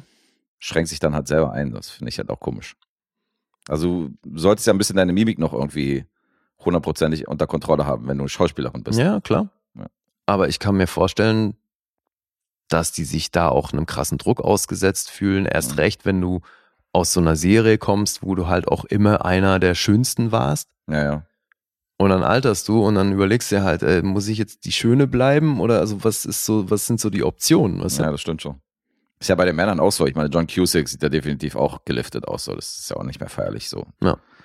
Und noch so ein paar andere Gestalten, wo du denkst, Alter, okay, das, äh, ihr habt da definitiv was machen lassen. Das kommt eben noch dazu, ne? Alle um dich rum machen es irgendwie vor Hm. und dann fühlst du dich da wahrscheinlich irgendwie mit drin und denkst, okay, fuck, das ist jetzt der neue Standard. Äh, ja, gut, Mach dann siehst du ja allein schon an, also gerade heutzutage in, in Blockbustern, du siehst ja kaum eine Hauptrolle, die nicht absurd gebleichte Zähne hat oder halt eben die üblichen Veneers, die so weiß sind wie so ein scheiß Blatt Papier oder so. Ja, so völlig unnatürlich. Ja, natürlich ist es unnatürlich, ja, genau. Zähne Und- sind ja nicht schneeweiß. Nee, eben. Hm. Und das ist aber der Standard. ja, klar. Du siehst keinen, also da ist ja keiner dabei, der es nicht hat. Hm. Hast du recht. Und äh, Das Schönheitsideal in Hollywood, ja. Ja, deswegen, also wenn es dann halt heißt, ja gut, klar, können wir dir die Hauptrolle anbieten, aber dann bitte erstmal einmal zum Zahnarzt. Hm. Ja, ätzend. Naja. Naja, sind so die Schattenseiten. Ja. So, jetzt mal die Punkte für Shining Vale. Auf IMDb sind es 6,9, Metascore ist bei 61. Auf Rotten Tomatoes von der Kritik 6,2. Sind sich da alle recht einig anscheinend. Das Publikum ist ein bisschen euphorischer mit 4,2 von 5. Und auf Letterboxd ist sie natürlich nicht, weil geht ja wahrscheinlich weiter. Mhm. Ja, ist eine kleine Serie, ne? Das kam, glaube ich, schon auch raus. Ja, das kam raus, aber trotzdem bin ich hier so ein bisschen am Schwanken Mhm. und habe hier zwei Zahlen vorzulegen, wo ich äh, mal gucken muss, in welche Richtung ich tendiere. Je nachdem, ob du optimistisch oder pessimistisch hier rangehst und ich sage, es ist eine 7,5. Das ist richtig. Ist richtig? Ja. Okay. War das jetzt die optimistische Variante? Das war die pessimistische Variante. Ich habe äh, die 8 noch in Anbetracht gezogen. Mhm. Witzig, habe ich auch kurz beim Bewerten. Ab und zu. ja. Nee, aber ich war mir tatsächlich auch nicht sicher, weil das ist definitiv in dem Bereich, aber vielleicht äh, habe ich mir dann gedacht, hey, das ist irgendwie nicht deep oder sonst was oder es ist halt auch einfach, es ist ja jetzt auch nicht so, dass du dich hier permanent kaputt lachst. Ne? Mhm. Das ist einfach eine, eine gute Unterhaltung, wenn du so willst. Aber es ist jetzt kein Highlight in irgendeine Richtung, aber ich finde solche Serien zwischendurch auch echt gut. Naja, muss ja auch mal sein, so ein bisschen was Leichtes für zwischendurch. Eben. Ja, und wenn du sagst, es ist kurzweilig, dann kann man sich die mal angucken. Ich Ja. habe ja noch meinen. Mein Stars Channel habe ich ja noch abonniert für meine 3,99 im Monat, weil ich ja da immer noch Killing Eve und so durch, durchsuchte. Mhm. Und da stehen noch zwei, drei Filme auf der Wunschliste, die ich auch noch mal gucken will. Insofern schaue ich da mal vielleicht rein. Ja, cool. Hört sich interessant an. Ja, und Greg Kinnear ist, ich mag den sehr. Ja, ja. Der war ja auch mal wirklich groß, haben wir uns ja auch drüber unterhalten. Ich Ja, bin auch jetzt stimmt. kein, also schauspielerisch bin ich jetzt auch kein Riesenfan von Courtney Cox. Bin auch der Meinung, bisher hat sie nicht jetzt irgendwas gezeigt, wo ich sage, ist jetzt überkrass oder es könnte jetzt kein anderer spielen. Nee, das mal sowieso nicht. Aber- das findet hier auch nicht statt, Mhm. aber eben, ich hätte erwartet, dass die mir irgendwie auf den Keks geht oder so, aber überhaupt nicht. Das nicht. Nee. Cool. Nice. Na gut. Alright, dann kommen wir zu unserem Auftragsfilm. Shining Vale abgehakt, ja. Kommen wir zum Auftragsfilm und äh, grüßen zum ersten Mal unseren frisch gebackenen Auftragssupporter Lukas. Ja. Geiler Einstieg mit so einem Ding. Geiler Einstieg auf jeden Fall von hier. Instagram, Denkbonus. Lukas, ist, äh, wir freuen uns auf jeden Fall, dass du supportest und deswegen delivern wir hier und bringen wir deinen, bringen wir deinen Auftragsfilm heute. Und ich habe noch nie was, also ich bilde mir ein, schon mal irgendwas davon gehört zu haben irgendwann mal. Aber mir hat es erstmal nichts gesagt. Im Gegensatz zu dir, du wusstest ja sofort, welcher Film das ist und äh, hast ihn ja schon mal gesichtet. Mhm. Insofern war das bei mir das erste Mal, bei dir war es eine, ein Rewatch. Ja. Und ich habe ja schon geforeshadowt, also so deutsche Filme und ich sind ja nicht immer, läuft ja nicht immer sehr harmonisch ab. Ja, ich hatte bei dem aber die Hoffnung, dass das zu der Sorte gehört, die du gegebenenfalls gut findest. Tut's auch, Oh, sehr schön. weil der nämlich Okay. anders ist als andere deutsche Filme und das, was man sonst so kennt. Mhm. Und ähm, dadurch, dass er so ein bisschen, bisschen so diesen Mockumentary-Charakter hat und dieses Reality-TV noch so mit reinspielt, dieses halb semi-professionelle, wie der Film gedreht ist. Das ist ja nicht jetzt so ein, weißt du, ist ja kein hochbudgetierter Film mit einem Drehbuch oder so, sondern Mhm. das ist ja schon ein bisschen, bisschen anarcho, ein bisschen chaotisch. Na, Drehbuch hat er schon, Ja, aber, aber, er, wirkt, er ist eben so aufgezogen wie. er ist halt so aufgezogen. Und dadurch habe ich halt das, was ich normalerweise zu bemängeln habe, dass das halt so gestelzt wird und dass alles halt voll steif ist in deutschen Filmen und so und alles so auswendig gelernt. Mhm. diese ganzen Kritikpunkte fallen ja hier bei diesem, bei diesem, bei der Art von diesem Film fallen ja weg. Das ist schon mal ein Vorteil. Mm, Ja, ich finde nicht, also müsste nicht komplett der Fall sein, Äh, Hatte ich halt das Gefühl. aber wenn dir das so ging, umso besser. Fand ich auch. Mucksmäuschen still heißt der Film. Ja. Der internationale Titel hat mich überrascht, Alter, den kannte ich gar nicht. Wie lautet der? Quiet as a Mouse. Quiet as a Mouse. Okay. Ja gut, das, äh, das geläufige Wort Mucksmäuschen still kann man wahrscheinlich nicht eins zu eins übersetzen. Hatte ich auch, äh, habe ich auch einen von dieser Sorte mit meinem nächsten Film, weil der Titel, das ist halt ein Wort im Titel, den gibt's halt international nicht. Also? Und deswegen haben sie den international halt so ganz komplett komisch gefreestylt in verschiedenen Ländern, wenn sie die Titel da übersetzt haben. Das fand ich auch ganz witzig, aber da kommen wir nachher zu. Mhm. Ähm, jetzt erstmal zu Mucksmäuschen still. Ich habe ja, lustigerweise habe ich auch noch den Regisseur verwechselt. Ach so? Weil ich dachte nämlich, das wäre Michael Mittermeier gewesen, Alter, was? der Kabarettist. Und in meinen Augen hat es super Sinn gemacht.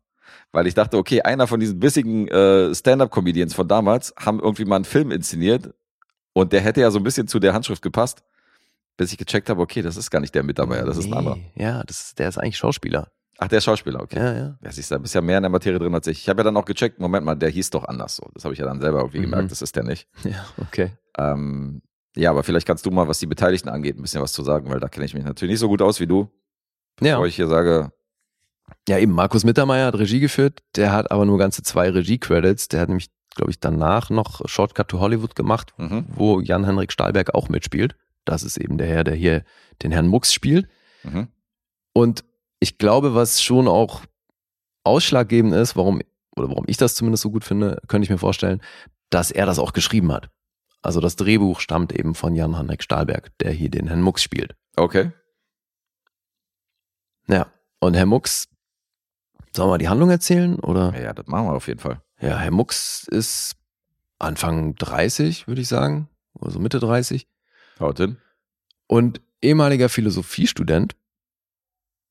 Und der Film steigt eigentlich direkt in die Handlung oder schon in die Action ein, weil er hat sich nach seinem, ich glaube, abgebrochenen Philosophiestudium, weil das wird nicht ganz aufgeklärt, ob er das überhaupt abgeschlossen hat. Mhm. Jedenfalls steigt der Film gleich damit ein in seinem jetzigen Job, wo er seinen Mitmenschen auf recht unkonventionelle Weise Verantwortungsbewusstsein beibringen möchte. Ja. Also er will seine Ideale, die er so von der Welt hat und eben sein, sein Bewusstsein von Verantwortung will er anderen Menschen förmlich aufzwingen. Und da geht er eben sehr weit und das steigert sich im Verlauf des Films. Also er hat so eine, ähm, er, er bietet auch Leuten dann Arbeit an, also das wird auch größer im Verlauf des Films. Zu Beginn ist er noch alleine unterwegs und ist in Berlin und stellt irgendwie Leute, die zu schnell gefahren sind oder die schwarz fahren oder die halt irgendwie gegen das Gesetz verstoßen. Mhm. Den lauert der förmlich auf und stellt sie dann, filmt sie dabei mit der Kamera und nimmt alle ihre Daten auf. Und wenn das, wenn die das wiederholt machen, so, dann fällt die Bestrafung auch entsprechend schwerer aus. Mhm. Ansonsten lässt er die immer mit irgendwie einer kleinen Gebühr davon kommen. So verlangt von denen halt irgendwie ein paar Euro. Und dann heißt es, ja, mach's aber nicht wieder und äh, sonst wird's schlimmer. Naja, und das ist so, ja, bestreitet er seinen Lebensunterhalt. Also der Mhm. hat da eben wie so ein Verein. Und dann gleich zu Beginn des Films geht's auch drum, dass, dass, weil das jetzt immer mehr wird und er irgendwie 500 Leute im Monat stellt oder aufdeckt und beim Ladendiebstahl entdeckt und sonst was, braucht er jetzt einen Assistenten. Er braucht jemand, der seine rechte Hand ist und da hat er ein paar Bewerber gehabt und hat sich dann für Gerd entschieden. Gerd Grabowski. Gerd Grabowski. Und das ist nämlich der Inbegriff eines Menschen, der es im Leben zu nichts gebracht hat. Ja, das stimmt wohl. der wird seine rechte Hand. Der wird seine rechte Hand. Der Das ist ja der Gerd. Zitat, ja. Ja, und der führt dann fortan die Kamera. Also wenn Herr Mux dann rumrennt und irgendwelche Leute stellt, Mhm. dann ist Gerd am Start und filmt das. Und ja, so sind sie dann auch, also halt so wirklich alles, ne? So Falschparker, Leute, die irgendwelche Sprüher, so, das finde ich auch so hart, Alter, wie da ins Gesicht gesprüht. Ja. Sprüher stellt und dann werden die halt einfach mal kurz selber besprüht. Mhm. Ja, also eben, er hat dann auch immer Tränengas dabei und tatsächlich auch eine Waffe. Das ist halt so der Grund, das muss man erwähnen, definitiv, weil man könnte natürlich an der Stelle sagen, so, ja, wieso machen die das? Wieso äh, zücken die dann ihren Personalausweis oder so? Weil ähm, er hat halt wirklich ein Waffenholster mit einer Waffe drin. So. Ja. Und wenn so ein einer, der zu schnell gefahren ist, dann von ihm gestellt wird, anstatt ihm zu sagen, so, ja, fick dich, wer bist du denn? Sieht er halt die Knarre Mhm. und ist erstmal dann natürlich, okay, ich, ich, zück mal hier mein Portemonnaie und gib ihm irgendwie den 20 oder so, weißt du? Also Ja. die sind dann natürlich krass eingeschüchtert, weil er bewaffnet ist. Ja, es ist vor allem Selbstjustiz Ja, ja, total. bis zu einem gewissen Grad. Also das ist schon auch, also klar, der, ich glaube, man kann auch verraten, der Film setzt sich zu keinem Zeitpunkt damit auseinander, dass dann eigentlich auch bei sowas den ja auch mal irgendwie die Polizei stellen müsste oder so. Ja, ja. Sondern es ist hier im Grunde eine Sozialkritik. Die Polizei spielt hier eine Rolle. Also er vertraut halt der, den, er sagt halt so, dass die das nicht hinkriegen und deswegen nimmt er halt das Gesetz und äh, Recht und Ordnung halt in seine eigenen Hände. Ja. Weißt du, also er, er sagt ja selbst, dass er ergänzend praktisch zu den Gesetzeshütern arbeitet. Ja, ja. Der sieht das ja auch als Erziehungsmaßnahme. Für Ja, ihn total. sind das legitime oder fast schon Dinge, die man als guter Bürger auch zu tun hat, um Genau. dafür zu sorgen, dass die Gesellschaft äh, besser funktioniert und intakt bleibt. Also diese Rentner, die so am Fenster stehen und sich so Falschparker aufschreiben, das ist hier mal tausend. Ja. Wenn man das hier Voll. Crack. multipliziert mal tausend, dann äh, hat man, dann hat man den Mucks. das ist schon, ich finde es eine geile Prämisse nach wie vor. Ja, ja, es, es, es wirft natürlich komplett Fragen auf, über die man dann diskutieren kann. Das ist schon super interessant, weil du fragst dich dann natürlich, sollte einer, der irgendwie Ladendiebstahl begeht, genauso bestraft werden wie ein Pädophiler, weißt du? Mhm. Oder, oder in welchem Maß sollte man was für Leute bestrafen? Weil er, Ja. er geht ja da teilweise wirklich hart ran, nur weil einer jetzt irgendwie ein Graffiti sprüht oder so. Also das ist so, ja, aber auch da, ne, er hat ja schon auch so ein bisschen seinen eigenen Bußgeldkatalog oder was halt Ja. so wie die Bestrafung ausfällt. Also der, der aber Typ, das sieht der, schon manchmal random der aus. Pädophile, dem wird dann ja auch mal kurz die Videokassette in den Arsch geschoben. Ja, ja, klar. Also er ist dann schon, also er hat die Bestrafung schon angepasst, ob das jetzt in einem, äh, in unserem Kontext legitim ist, das, ja, darüber kann man natürlich diskutieren und ich glaube, das will der Film auch. Also Mhm. wie du schon gesagt hast, das regt natürlich Mörderdiskussionen an. Und es ist eigentlich auch fast so eine Art Mockumentary, ne? Also es ist Mhm, irgendwo halt so eine Sozialkritik, die eben in so einem bisschen im Reality-Stil aufgezogen ist. Und ich habe mich beim Gucken wieder gefragt, wobei eigentlich ist mir, habe ich mir selber da eine Antwort gegeben, aber jetzt würde ich dich mal fragen wollen, glaubst du, dass der Film mit einem größeren Budget und einem eben einem professionellen Look und Kinolook und all so, ne, toll ausgeleuchtet alles und so. Wenn du das halt wirklich für ein paar Millionen drehst, so ein Ding, glaubst du, der würde im gleichen Ausmaß funktionieren? Das ist halt die Frage. Das macht natürlich einen, Charme, einen Teil des Charmes aus des Films, dadurch, dass er so klein und chaotisch ist. Glaube ich so. nämlich auch, ja. Deswegen, wenn der jetzt gelackt und groß budgetiert wäre und äh, kameraprofessionell und alles, dann hätte der, glaube ich, nicht diesen Anarcho-Charme. Also, ich würde eher sagen, nein. Mhm. Na, cool. Glaube ich nämlich auch. Weil, das muss man schon dazu sagen, also der ist für 40.000 Euro entstanden. Ja, der wirkt, also so vom Look und von, von der Optik wirkt er schon sehr billig. Ja, weil, also das haben die wahrscheinlich wirklich mit, ähm, Hm. also irgendwelchen Camcordern gedreht. Das Ja. sieht halt so nach Mini-DV aus und äh, soll's aber eben auch. Ja, die haben diesen chaotischen Feel, haben die, haben die gut rübergebracht, indem die auch so irgendwelche Arabella Kiesbar Nachmittagsshows so kurz eingestreut, weißt du, und dann Ja. irgendwelche Fernsehprogramme kurz mal gebracht und irgendwelche Nachrichten äh, reingebracht und dann so so eine Collage, wie er halt irgendwelche Leute dann stellt und denen hinterher rennt und so. Also alles total stressig und hektisch, als wenn einer so selbst mit einer Videokamera das filmen würde. Was er ja auch teilweise macht, Mhm. weil er das ja archiviert alles und äh, mitfilmen lässt von seinem Kumpel Gerd. Und ähm, so wie die das zusammengeschnitten haben, sorgt das schon für diesen, für diesen anarchistischen Touch, den der Film ausstrahlt. Das fand ich schon echt gut. Also es äh, ist krass rübergekommen. Und ähm, es ist schon abgefahren. Einerseits ist natürlich voll die krasse Story, so wo du denkst, so, Alter, ist doch total unglaubwürdig.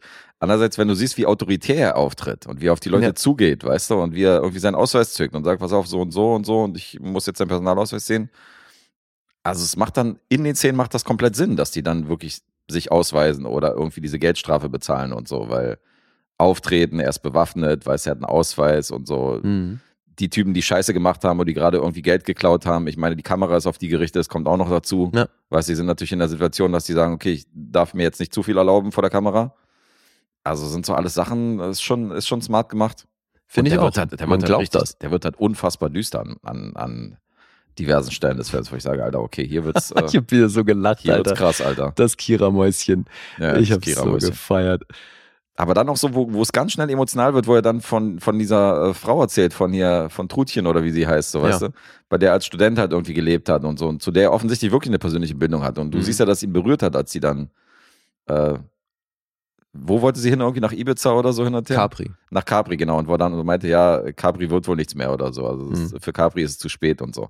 Da kriegt der Film noch so eine melancholische Note, so, obwohl Ja. du die vorher noch nie gesehen hast, diesen Charakter. Der wurde zwei Minuten vorher eingeführt. Ähm, schon gut gemacht, Mhm. definitiv. Aber auch da wieder, ne, also siehst du ja wirklich, da haben die halt einfach in der Berliner Kneipe die Leute, die vor Ja. Ort waren. Das, das sind halt echt Originale. So. Ja, das es wirkt so also in der, authentisch. in der Kneipe ist wahnsinnig authentisch. Ja. ja, es wirkt so authentisch. Auch die Schlager, die der dann schmettert, irgendwie in so, einem, in so, Ja. einem, keine Ahnung, so einer Gaststätte mit einem Bier in Hand und so. Das ist natürlich alles sehr Berlin. Und das ist, glaube ich, das, was den Film schon auch so gut macht. Jan-Henrik Stahlberg trägt das Ding halt wirklich. Ja, macht Also, gut. weil er führt hier von vorne bis hinten durch den Film. Und der Film hat auch viele Momente, wo er dann eben so ein bisschen das reflektiert, was jetzt da bei seiner täglichen Arbeit passiert ist. Dann muss ihn Gerd dabei filmen, wie er so vor sich hin philosophiert oder eben Revue passieren lässt, was jetzt so das Learning war an dem Mhm. Tag. Und es ist schon geil, ey, auch wie er da zum Teil immer wieder neu ansetzt und die Art und Weise, wie er spricht, da hatte ich nämlich dann beim Gucken hin und wieder äh, die Angst, dass du das eben nicht gut finden könntest. Weil er drückt sich ja sehr gewählt aus ja. und hat schon eine Art zu sprechen, die man unter Umständen als geskriptet empfinden könnte. Aber Mhm. ich finde, so wie er es spielt, glaubt man ihm halt, dass er so spricht. Ja, ja, nee, bei ihm fiel mir das nicht auf. Also ich, ich kenne Typen, die halt so sind wie er und die auch so reden oder ja, das Ding ist, sich so er, ausdrücken also insofern. er redet tatsächlich so. Also Jan so, okay. Stahlberg spricht wirklich so. Ach, der ist tatsächlich so. Ja. Okay. Nee, nee, also er ist nicht so als Typ, aber Ja, gut. er okay. spricht so. Dachte mir jetzt schon, dass er keine Falschparker irgendwie aufsucht, aber äh, so vom Ja. Typ her, vom, vom Auftreten und vom Reden, okay. Ja. Ah, interessant. Ja, ich äh, kannte den gar nicht aus anderen Filmen. Überhaupt so. Alle Akteure, die hier mitgespielt haben. Den einen Statisten ka- kannte ich aus der Kneipe von ihm. da war dieser Berliner Statist drin. Weißt du, was ich meine? Dieser Grauhaarige, der in allen Otto-Filmen mitspielt und mit allen, die die Ja, fahren mit. Und immer irgendwie Polizisten spielt in irgendeiner Stelle, wo er so ins Bild kommt und sagt, kann ich mal ihre Papiere sehen und so. Und dann ist er Mhm. wieder raus aus dem Bild Naja. der saß halt in der Kneipe und ich so, ach guck mal, da ist er wieder. Hier 700 Credits irgendwie. Mehr als Christopher Lee. Das ist der Einzige, der mir was gesagt hat in dem Film tatsächlich. Nee, da sind tatsächlich ein paar Leute dabei, die wirklich gut beschäftigt sind. Also gerade ja Okay. auch ähm, Fritz Roth, der den Gerd Grabowski spielt. Der ist, Ach, der ist auch Name, ja. ey, 135 Credits, Oh, Alter. was? Das, Also halt immer auch wirklich kleine Rollen, ne? Aber Mhm. der, der hat auch beim Vorleser, glaube ich, eine, eine Mini-Rolle gehabt und so. Also der hat dann eben auch in den Hollywood-Produktionen, die in Berlin gedreht werden, ist der am Start und so, weil der halt, Okay. ja, ist natürlich vielseitig einsetzbar, ne? Siehst ihm eine Uniform an, dann ist er halt der Polizist. Ja, stimmt schon. Also das ist halt, ja. Und ähm, die Dame, Ja, sicher.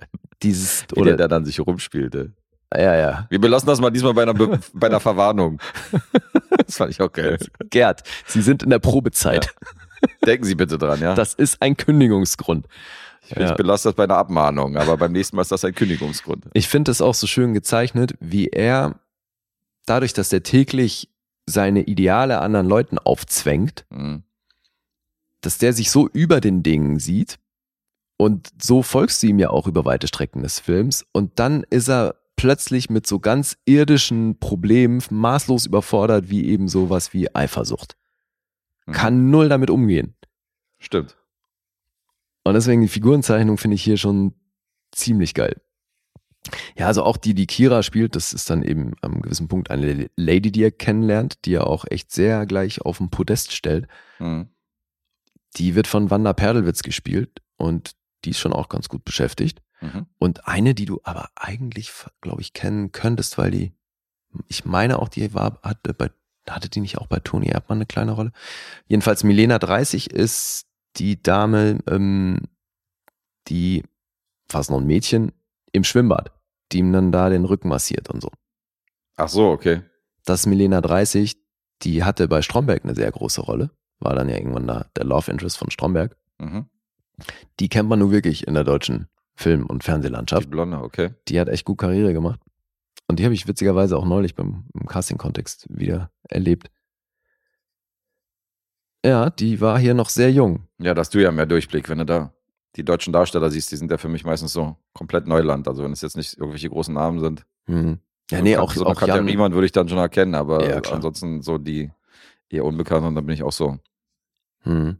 ja, Jan Henrik Henrik Stahlberg ist selber schon auch gut beschäftigt. Also ich meine, der hat 83 Credits hat schon auf jeden Fall auch eine Menge gemacht. Mhm. Und ein Film, den ich ja auch immer mal mit ihm sehen wollte, aber auch weil, ich glaube, die zweite Hauptrolle spielt Franz Rogowski, ist äh, Fickefuchs. Ah ja. Weil da spielt er, meine ich, auch die Hauptrolle. War ja und Fekefuchs und auch Mucksmäuschen still waren ja auch als Buchvorlage recht erfolgreich, oder? Es war ja, glaube ich, schon, schon ein recht gut verkauftes Buch in Deutschland. War das so? Ich glaube. Hat er das wirklich als Buch erst rausgebracht, bevor Also vielleicht bilde ich mir das ein, aber ich glaube, es war eine, ich glaube, es war eine Buchvorlage, die relativ gut lief. Also bei Fickefuchs kann das sein, beim Mucksmäuschen still weiß ich das nicht. Na gut, sicher bin ich mir auch nicht, aber. Was ich aber weiß, ist, dass er mittlerweile dieses Jahr sogar den zweiten gedreht hat. Mhm. Und soweit ich weiß, ist er da gerade auf der Suche nach einem Verleih. Okay.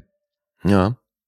Und ich meine, also der Film, gerade mit dem kleinen Budget, der war dann im Kino doch sehr erfolgreich. Weil ich meine, den haben die auch auf der Berlinale gezeigt. Nee, nicht Berlinale, aber der hat, äh, ich meine, fünf Max Ophüls Preise bekommen und also der war halt, bei der Kritik wurde der halt sehr gefeiert. Aber deswegen wundert mich das ja, dass da kein Nachfolger kam oder dass er, dass er jetzt irgendwie finanziell sucht, weil er, weil, Nee, er sucht einen Verleih. Der Film ist schon abgedreht, meine ich. ja, meine ich ja, ein Verleih, weil er ja mit, mit Mucksmäuschen still war er super erfolgreich gewesen und äh, zudem auch noch irgendwie in, den, in der Kritik hochgelobt. Insofern Mhm. wundere ich mich, dass da, dass da so ein Akt ist. Ja, also kleine deutsche Filme, die haben es jetzt gerade durch die Entwicklung mit Streaming und Co. Mhm. erst recht schwer. Haben schwerer. Ja, ja. also klar, siehst du auch immer noch so große, so vor allem Kinderfilme und so. Mhm. Aber dann so die, die höher budgetierten deutschen Filme, die haben es da ja nicht so schwer. Aber ich kann mir halt nicht vorstellen, also ich weiß es überhaupt nicht, aber ich kann mir nicht vorstellen, dass der jetzt für den zweiten Teil irgendwie alles anders gemacht hat und das plötzlich ein Riesenbudget hatte oder so. Ja, klar. Ja, ich glaube im Gegenteil, da müsste er wahrscheinlich auch jetzt, hat er wahrscheinlich genutzt, dass es mittlerweile mit Handys und so, das alles sehr viel einfacher ist. Mhm. Da bin ich ja mal gespannt. Ja. Ja, also wenn er rauskommt, gucke ich mir den auf jeden Fall an, Ja, ich bin dabei. weil ich mochte den ersten auch jetzt nach einer erneuten Sichtung sehr. Ich bin dabei. Das ist schon einer von den deutschen Filmen, die ich tatsächlich, äh, den ich was abgewinnen kann und äh, fand den gut. War gut unterhalten. Geil. Da Freut sind mich. schon, ja, genau, da sind schon Momente, wo du dich wirklich totlachst und dann sind andere Momente, wo dir halt das Lachen im Hals stecken bleibt, wo du denkst, Alter, was geht denn jetzt ab? So, also der macht dann auch keinen Halt vor wirklich unliebsamen Leuten, so wie äh, Kinderpornografie und weißt du, und, und Sohn und Sohngesellen, die werden dann halt auch aufgesucht so und das ist schon, Und du hast, ich finde, schon abgefahren. was er auch ganz geil macht, ist, das lässt sich natürlich nicht verhindern, dass du bei manchen Situationen irgendwie, weil du bist ja schon recht tief drin Mhm. in dem Szenario, allein eben dadurch, dass dann vieles aus der Hand gefilmt einfach und halt immer so mittendrin. Und dann entstehen da, finde ich, hin und wieder solche Fremdscham-Momente. Das Ding in der Umkleidekabine. Beim Ladendiebstahl. Ja, ja. So super ätzend beklemmende Situation Mhm. und setzt dann nochmal einen drauf, als er das hinterher beim Kuchenessen reflektiert. Ja, das stimmt. Das ist eigentlich so ein krasser Wichser, der Typ. Wie er die Teenager da an der Bushaltestelle angeht. Ja, das ist auch geil. Wie sagen sie, kleine fette Sacke oder wie, wie nennt er den einen? Mit dem er dann Als ringt. ja, ja, also der überrascht ihn ja so ein bisschen. Ja. Also, scheiße, jetzt muss ich mir einen neuen Anzug kaufen. Was sollte das überhaupt, Alter? Fängt an, mit dem da zu wresteln, Alter. Unfassbar. Ja, ich habe mir da ein paar Stellen notiert, da werde ich auf jeden Fall noch das eine oder andere samplen. Der Mucks. Ja, ja, das habe ich doch gesagt, dass da definitiv ein paar Sample-Vorlagen Ja. Zu hören sind. Ja, geil, aber danke, Lukas. Also ich, äh, hat mir gefallen, war ein guter Einstand. Mensch, ja, Lukas, ey, da hast du mal auf jeden Fall eine Leistung gebracht. Du hast einen deutschen Film gefunden, der Guest gefällt. Ja, das äh, wird schon was heißen. Ja. Und äh, definitiv kann mir nicht vorstellen, dass ich mir den irgendwann mal, also dass ich mir den freiwillig von meiner Seite irgendwann mal angeguckt hätte, warum auch immer. Also dank Supporter und dank dieses äh, Hausaufgabenfilms, anders hätte ich den nie gesehen, glaube ich. Also ich kann Mhm. mir nicht vorstellen, dass ich den mal gesehen hätte. Ja, das ist wahrscheinlich auch nicht der Film, wo dich jetzt das Cover großartig anmacht Nee. oder so. Das, ähm, ja. Das ist einer der Filme, da musst du wirklich mit der Nase drauf gestoßen werden, ansonsten geht der, wäre der komplett an mir vorbeigegangen. Ja, schön. Da, da bereichert dich dieser Podcast ja noch mal mehr hier. Ja, das hatten wir ja schon ein paar Mal, dass er das schon das eine oder andere Mal getan hat und dich ja auch. Mhm. Ja, total cool. Ich feiere das immer noch. Ja. Quiet as a Mouse.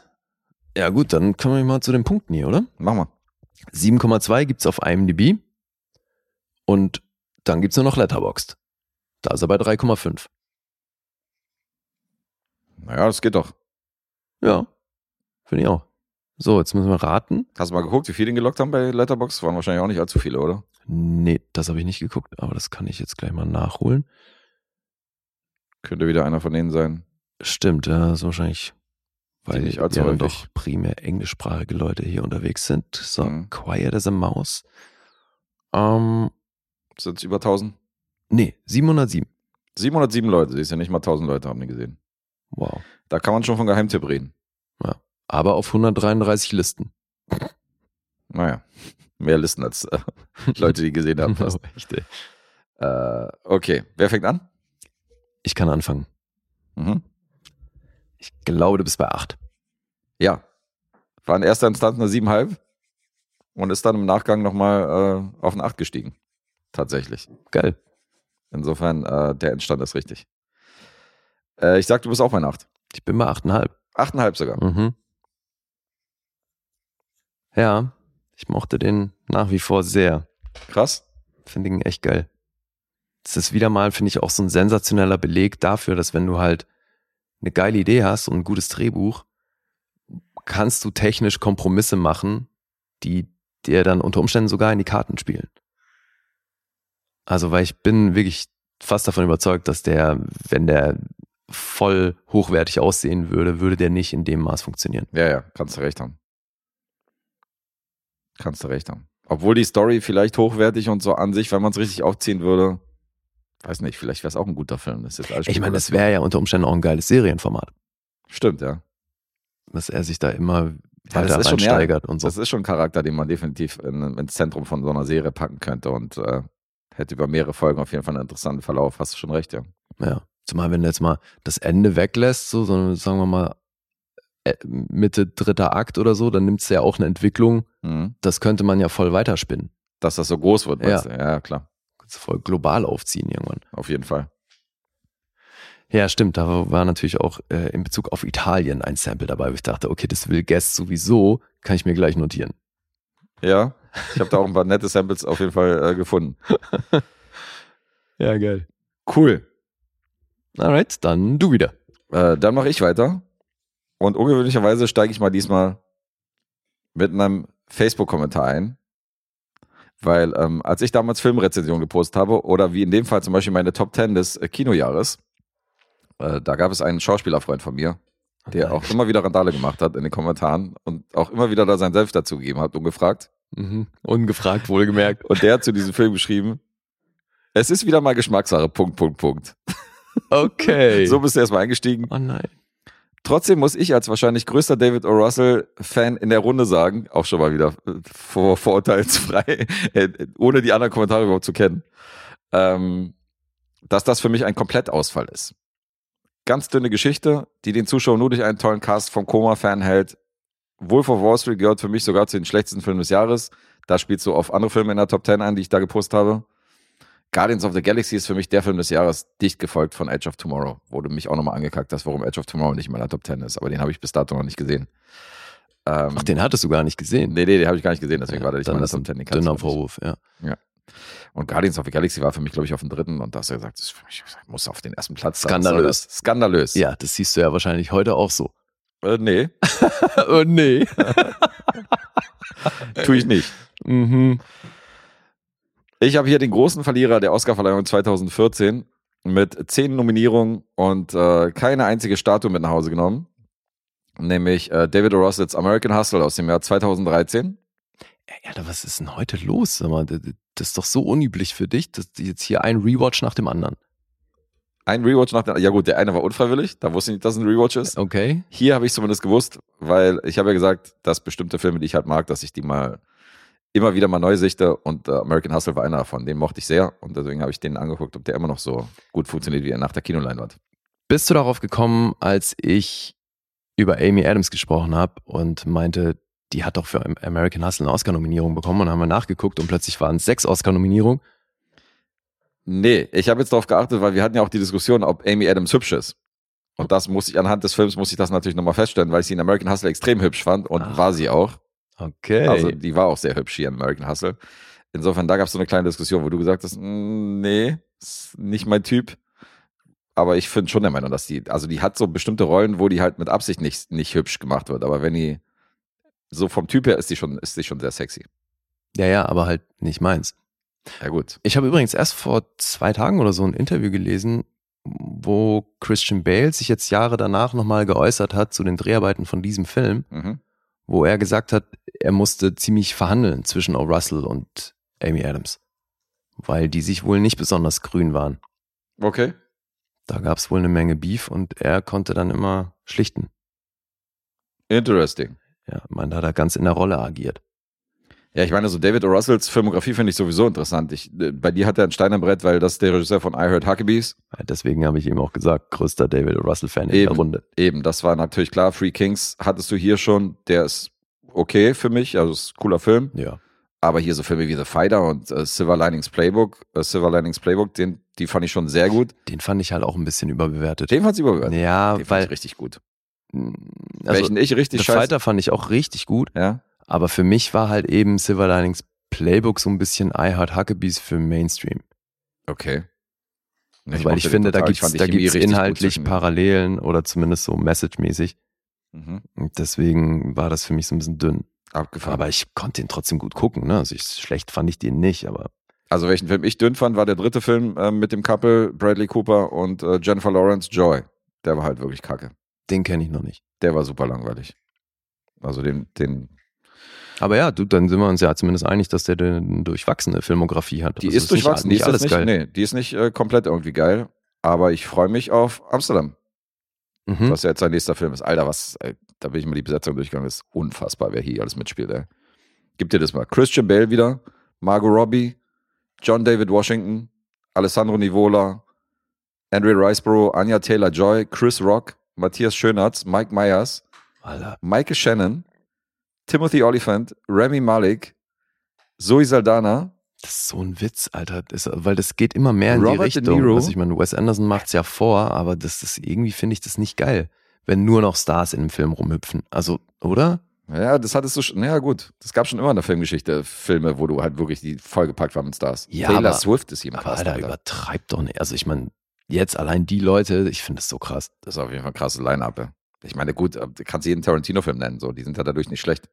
Die sind ja auch pickepacke voll mit irgendwelchen Stars. Ja. Ja Also- gut, gucken wir mal. Ne? Hat dann viel mit der Charakterzeichnung zu tun, finde ich, weil eben, also hatten wir es ja schon öfter Mhm. von mit so einem Wes Anderson. Ich finde halt gerade mit French Dispatch und so, der, das geht halt immer mehr in die Richtung, dass es nur noch um die Star-Auftritte geht und dabei So gehen die Showlauf. Figuren so ein bisschen flöten.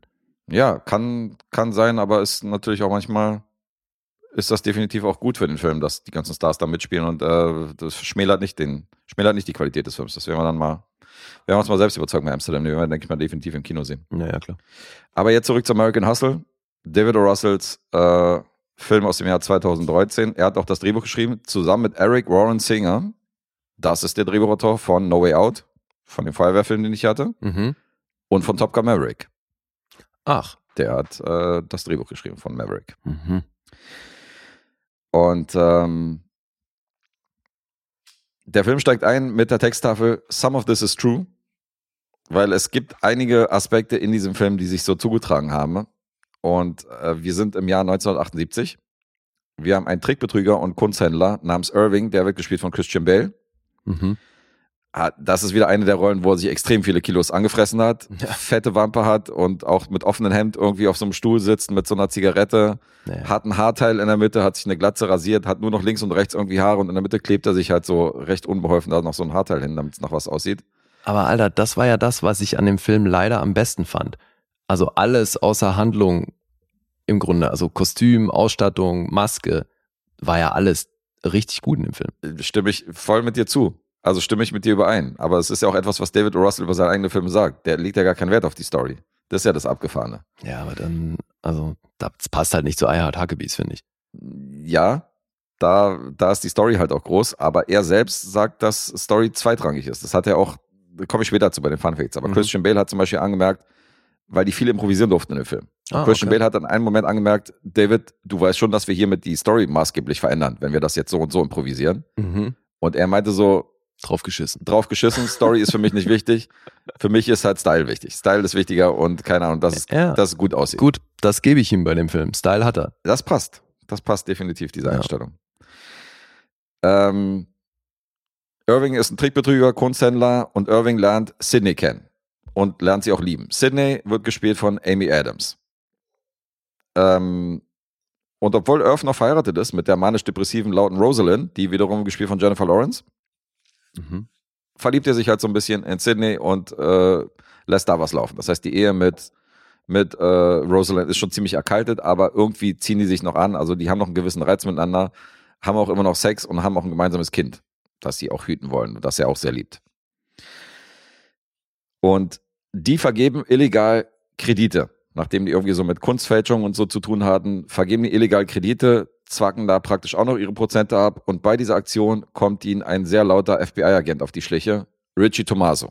Der wird gespielt von Bradley Cooper. Mhm. Auch richtig cool mit einer Mini-Pli-Frisur. Ja. Der wohnt bei seiner Mom und lässt sich mit den Lockenwicklern auch wirklich diese Frisur da irgendwie äh, die ganze Zeit reinmachen und so. Das finde ich schon auch eine richtig abgefahrene Rolle. Und er ist ja dieser zugeguckste italienische, Italo-Amerikaner, der halt für die Cops arbeitet und der auf sein, auf sein großes Ding wartet, wo er dann letztendlich, wo ihn dann alle zu schätzen wissen. Und er sieht jetzt seine Chance gekommen. Weil er spannt diese beiden ein, erpresst die, um die Haftstrafe halt zu reduzieren und sagt ihm, pass auf, ich will korrupte Politiker zur Strecke bringen. Und ganz vorne dabei bei diesen korrupten Poli Politikern ist der Bürgermeister von Camden. Der wird gespielt von Jeremy Renner. Und den wollen die, äh, mit dem wollen die so einen Fake-Deal halt irgendwie ein, äh, einfädeln. Bringen da noch so einen falschen Scheich rein, der noch nicht mal irgendwie arabisch ist, sondern der irgendwie von Michael Pena gespielt wird, als Mexikaner. Und der soll das Glücksspiel, die die sollen das Glücksspiel in Jersey irgendwie neu beleben. Und äh, der soll, dieser Scheich soll das finanzieren. Und das soll vom Bürgermeister halt alles abgesegnet werden. Im Gegenzug dazu soll der halt eine schöne Stange Geld kassieren. Mhm. Und das soll aber so fingiert sein, dass dann das FBI da eingreift und ähm, dann so als strahlende Helden dastehen und von wegen so, guck mal, wie viele Politiker hier wieder äh, erwischt haben, die hier korrupt sind und so. Problem ist bloß, dass bei dieser Geschichte, dass Jersey wieder neu belebt wird mit Glücksspiel und dass da jetzt wieder frischer Wind einkehrt, auch die Mafia Wind bekommt. Und äh, schon wächst der Plan von unseren vier oder beziehungsweise von den drei Protagonisten, die ich gerade genannt habe, äh, das wächst ihnen dann so ein bisschen über den Kopf, weil dann Mhm. zu viele Leute mitmischen, die die halt nicht einkalkuliert haben. Und dann ist natürlich dieses Never Bullshit a Bullshitter. Jeder betrügt so ein bisschen den anderen, weißt du? Ich meine, Irving macht kein Geheimnis draus, dass er diesen, diesen Cop namens Richie nicht leiden kann. Dazu kommt, dass, dass äh, Sidney sich dann mit dem Cop einlässt Mhm. weißt du, und dass sie dann irgendwie mit Irving Schluss macht und so. Und dann ist er natürlich auch eifersüchtig und will sie natürlich zurück. Sie macht aber gerade mit irgendwie mit den Polizisten rum und das ist so dieses, dieses Vierergespann von diesen vier Hauptdarstellern, die dann so durch den Film führen. Und äh, du hast in Nebenrollen hast du auch auf jeden Fall krasse Leute. Also du hast ähm, neben Jennifer Lawrence, Bradley Cooper, Amy Adams, Christian Bale und Jeremy Renner, die ich genannt habe, hast du Louis C.K. Finde ich schon krass, weil der spielt ja den, äh, den FBI-Chef Ach, okay. von äh, auch äh, mal eine ernste Rolle. Boah, Jeremy Renner hätte ich auch nicht mehr gewusst. Hätt's nicht gewusst. Mhm. Was? Das war doch so legendär, diese Szene, wo er so die Laila singt. Nee. So. Also ich hätte Christian Super. Bale, Amy Adams, Jennifer Lawrence, hätte ich gewusst. Jerry Miranda spielt halt eins zu eins diesen, diesen Bürgermeister von New York, den wir mal hatten in der Doku. Mhm. Der halt auch so Kinder, du, so Babys auf den Kopf küsst und so und mit den, mit der schwarzen Community super down ist, jedem die Hand gibt und immer am Lächeln, immer am Strahlen, so, Mhm. du, den alle mögen, so, so ein JFK-Typ, so. Und macht auch richtig gut. Dann haben wir Jack Houston aus Boardwalk Empire und noch einer aus Boardwalk Empire spielt mit, Shea Wiggum, Hm. den ich ja mal mag. Ja. Michael Penny habe ich schon erwähnt, Alessandro Nivola, der jetzt auch in Amsterdam auch wieder in der, im Cast ist, der äh, spielt hier auch mit. Mhm. Und dann gibt's noch eine Gastrolle eines legendären Schauspielers in einer Rolle, wo ich, den habe ich nämlich komplett vergessen, dass der hier mitspielt. Und das fand ich natürlich auch mega, als der dann aufgetreten ist. Äh, den werde ich hier nicht erwähnen. Und ähm, das ist eins zu eins das, was du gesagt hast. Wenn du hier die Story bemängelst, ähm, ist das Style over Substance an jeder Ecke. Mhm. Aber ähm, der ist in vielen Momenten witzig. Alle Schauspieler hier scheinen unfassbar viel Spaß zu haben, ihre Charaktere halt irgendwie so mit Leben zu füllen. Der fette Christian Bale, dieses Haarteil von ihm, Coopers Mini-Plea, äh, diese Lockenwickler und der ganze Style von diesen, dieser 70s-Style, den halt irgendwie auch die Frauen tragen, die Kostüme, die Frisuren der 70er, ist Hammer. Und ich bin halt ein Sucker für Filme, die in den 50er, 60er, 70er, 80er spielen, die halt mit den geilen Songs der damaligen Ära untermalt sind. Und das halt perfekt irgendwie äh, mit diesem Setting kombinieren. Und das macht O. Russell halt meisterhaft. Der hat an einer Stelle ballert er halt Songs rein, irgendwie nacheinander in so einer, in so einer Montage. Da läuft halt Don't Leave Me This Way, da läuft Delilah, da läuft dann I Feel Love, wo die dann im Studio 54 sind und dann so irgendwie zu I Feel Love tanzen, wo dann Amy Adams so mit, äh, äh, mit diesem Richie so ein bisschen näher kommt hier mit der Rolle von Bradley Cooper. Das sind wirklich tolle Momente. Äh, und der Film ist halt voll von wirklich ikonischen Szenen für mich. Mhm. Das ist halt eine Szene, wo die sich halt treffen zu diesem Geschäftsmeeting mit dem Scheich und da sitzen halt die krassesten Mafiosis, Jerseys sitzen halt an der Bar. Mhm. Und Christian Bale und Bradley Cooper und alles so, ja, das ist doch der und der und bla und das ist doch der und der von den Mobstern. Und Rosalind, die halt so auf alles scheißt, so, die gibt halt einen Fix, so die Rolle von Jennifer Lawrence. Die sagt halt so wie, vor den Jungs habt ihr Angst oder was? Und dann siehst du, wie sie halt so zu denen rübergeht. Und die Kamera folgt ja wie Michael Madsen in Reservoir Dogs. Mhm. Weißt du, die Kamera ist so hinter ihr und folgt ihr, wie sie so rüberläuft und sich einfach so zwischen diese Typen setzt und dann so nach Feuer fragt, weißt du, mit ihrer Zigarette und dann mit denen lacht so und sagt so, ja, die haben übrigens alle super Schiss hier für euch und so weiter, weil ihr seid ja doch ganz harmlose äh, Miezekatzen und so, weißt du, und fängt dann an, mit denen zu flirten. Das ist einfach unfassbar gut gezeichnete Charaktere, wie ich finde. Und ähm, auch diese Szene, dass, dass Richie Sidney vögeln will, also der wird ja dann richtig rollig, weißt du, weil Sidney macht ihn ja richtig geil, indem er sich so, indem er sich so auf so einen Tisch setzt und halt trägt halt immer so total ausgeschnittene Kleider und riesen Dekolletés und so. Mhm. Und sie sagt aber zu ihm so, wir vögeln erst, wenn das Ganze real ist. Wenn das mit uns halt wirklich real ist, so weißt du, wenn der Deal über die Bühne gegangen ist so und wenn wir fühlen, jetzt ist es soweit, dann haben wir halt Sex. Mhm. Und sie macht ihn aber die ganze Zeit heiß und macht ihn die ganze Zeit an. Mhm. Und er ist halt total rollig in diesem Hotelzimmer und will sie halt besteigen, aber darf dann nicht und geht dann wieder so drei Schritte zurück und guckt sie an und geht dann wieder an sie ran so und das ist so, das ist so witzig. Ich finde es so unfassbar witzig. Also ich fand es richtig gut, wie das gespielt worden ist von denen. ne? Und ähm, ich mag den sehr. Ich habe ein Stein im Brett für American Hustler. Das ist wirklich ein, ist wirklich ein geiler Film. Und ähm, ich habe ja schon gesagt, also viele bemängeln ja die Story bei dem Film und das sehe ich ja hier. Aber das ist wieder das Problem auch an anderen David. Russell Filmen. Äh, das ist hundertprozentig Style of a Substance und das lasse ich auch durchgehen, das Argument. Das ist dieses Ding, dass hier viel improvisiert worden ist. Und O. Russell, hier ist nochmal das Zitat, I hate plots, I'm all about characters, that's it. Mhm. Das ist halt ein Zitat, was er gesagt hat. Und das trifft auch auf viele seiner Filme zu. Und ich erwarte von Amsterdam auch nicht die riesen Story. Du hast halt wirklich ein riesen Aufgebot. Und das wird wahrscheinlich auch viel Style of Substance sein, aber das kann er gut, finde ich. Mhm. Ja, du, ich glaube auch der Grund, warum ich den primär so scheiße fand, war, weil halt die Erwartungen durch seinen Namen für mich extrem hoch waren. Mhm. Ich habe halt eine, eine flashige Geschichte erwartet und die gab's dann halt nicht wirklich. Und ja, das kann auch gut sein, dass ich mich dann halt gar nicht erst auf den Spaß eingelassen habe, den das unter Umständen macht. Ja. Äh, will ich auf jeden Fall einräumen. Es Aber ist, es klingt ja schon so, als hättest du hier verdammt viel Spaß gehabt. Ja, ja, hatte ich. Es ist, es ist wirklich das Gegenteil von I Heard Huckabees, weil I Huckabees hat ja an sich so, als Film ist er ja nicht so imposant oder weißt du, so pompös wie zum Beispiel seine anderen Nee, Filme, seine klar. anderen Werke. Dafür hat er wirklich eine krasse Story. Mhm. Und der Rest, also die Er ist halt deeper Shit und das ist halt das komplette Gegenteil die davon. großen Filme sind das Gegenteil, Und- genau. Die sind halt aufgeblasen, ja, und das war aber für mich so der erste Reality-Check mit dem Ding, weil ich glaube, davor, so bist du reingegangen, ja. Ja, ja, klar, weil die Mhm. Messlatte war halt für mich I Heart Huckabees. Ja, ja, klar. Und dann, da ist natürlich eine riesen Fallhöhe da. Naja, aber der ist geil. Also die Musik und die Optik und die ganze, also ich fand die Story jetzt auch nicht, also die war jetzt nicht komplett für den Müll, sondern das war schon so dieses, dieses Katz- und Maus-Spiel zwischen diesen, zwischen diesen vielen Charakteren und jeder will jedem was auswischen und so. Das hat schon auch geil funktioniert. Das ist jetzt nicht so, dass der Film jetzt komplett inhaltsleer ist und so. Und äh, Nee, aber Ich ich, mochte meine, den, ich also hätte mein Nerv hat nicht mehr getroffen. ansatzweise erzählen können, was hier die Handlung ist.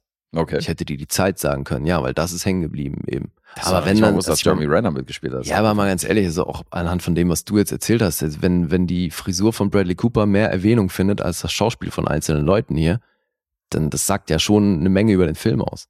Ah, Also das Schauspiel sei ja definitiv auch positiv erwähnt, weil vier von denen waren Gut, nom- da haben wir das noch nachgeschoben. Naja, unsere vier Hauptcharaktere waren Oscar nominiert. Also ich meine, so schlecht kann das Schauspiel nicht gewesen sein. Ach, Die wurden alle ja, mit einer gut. Oscar-Nominierung gewürdigt, also inklusive, inklusive äh, Jennifer Lawrence. Also Mhm. Ja, aber war der große Verlierer. ja, natürlich war es der große Verlierer, aber gut. Ja, das will ja nichts heißen. Nee, wollte gerade sagen, das kann man sich auch hinschieben jetzt, wie man will. So bei anderen Filmen erwähnen wir das als positives Beispiel und dann kann man auch sagen, Ja, ja, nee, bin ich ja voll bei dir. Ja. Nur, ja, eben, ich, also bei mir ist da wirklich inhaltlich mal so gar nichts hängen geblieben. Ist schon krass.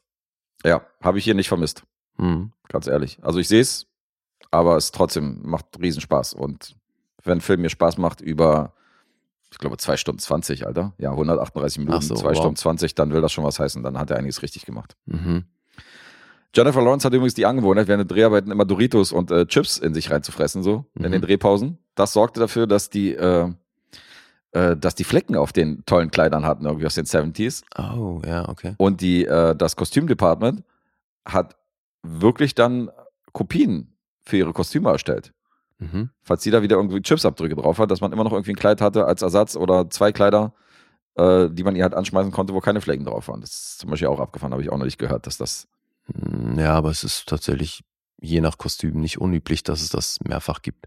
Ja, aber in dem Fall war es ja gezielt wirklich auf Jennifer Lawrence aus, weil die halt äh, Weil sie diese mit Angewohnheit hat, zu snacken. Dorito-Fingers dann da rumgepusht hat. Okay. Richtig. Auch abgefahren. Und dieser besagte Schauspieler, der dann äh, in dieser Gastrolle auftaucht, den ich hier aus Spoilergründen nicht erwähnen will, der erkannte Christian Bale nicht, als der an den Set kam. Der hat halt Hallo gesagt, Hallo, Hallo, Hallo Fat Guy. Mhm. Und dann hat er David O. Russell gefragt, wer ist denn der Typ? Witzig. 20 Kilo mehr? Und David O. Russell meinte zu ihm, das ist Christian. Mhm.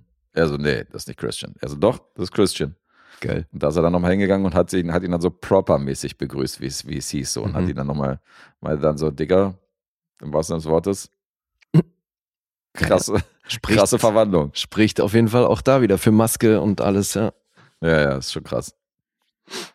Ist schon abgefahren, wie der dann, wie der in diesem Stuhl sitzt und diesen Jazz-Song dann lauscht und äh, wie er dann äh, Sydney hat alias äh, Amy Adams dann erzählt, was für ein krasser Künstler da und wie diese Jazzplatte und so weiter, wie geil die ist und so. Und das sind einfach ikonische Momente. Ich mochte den sehr.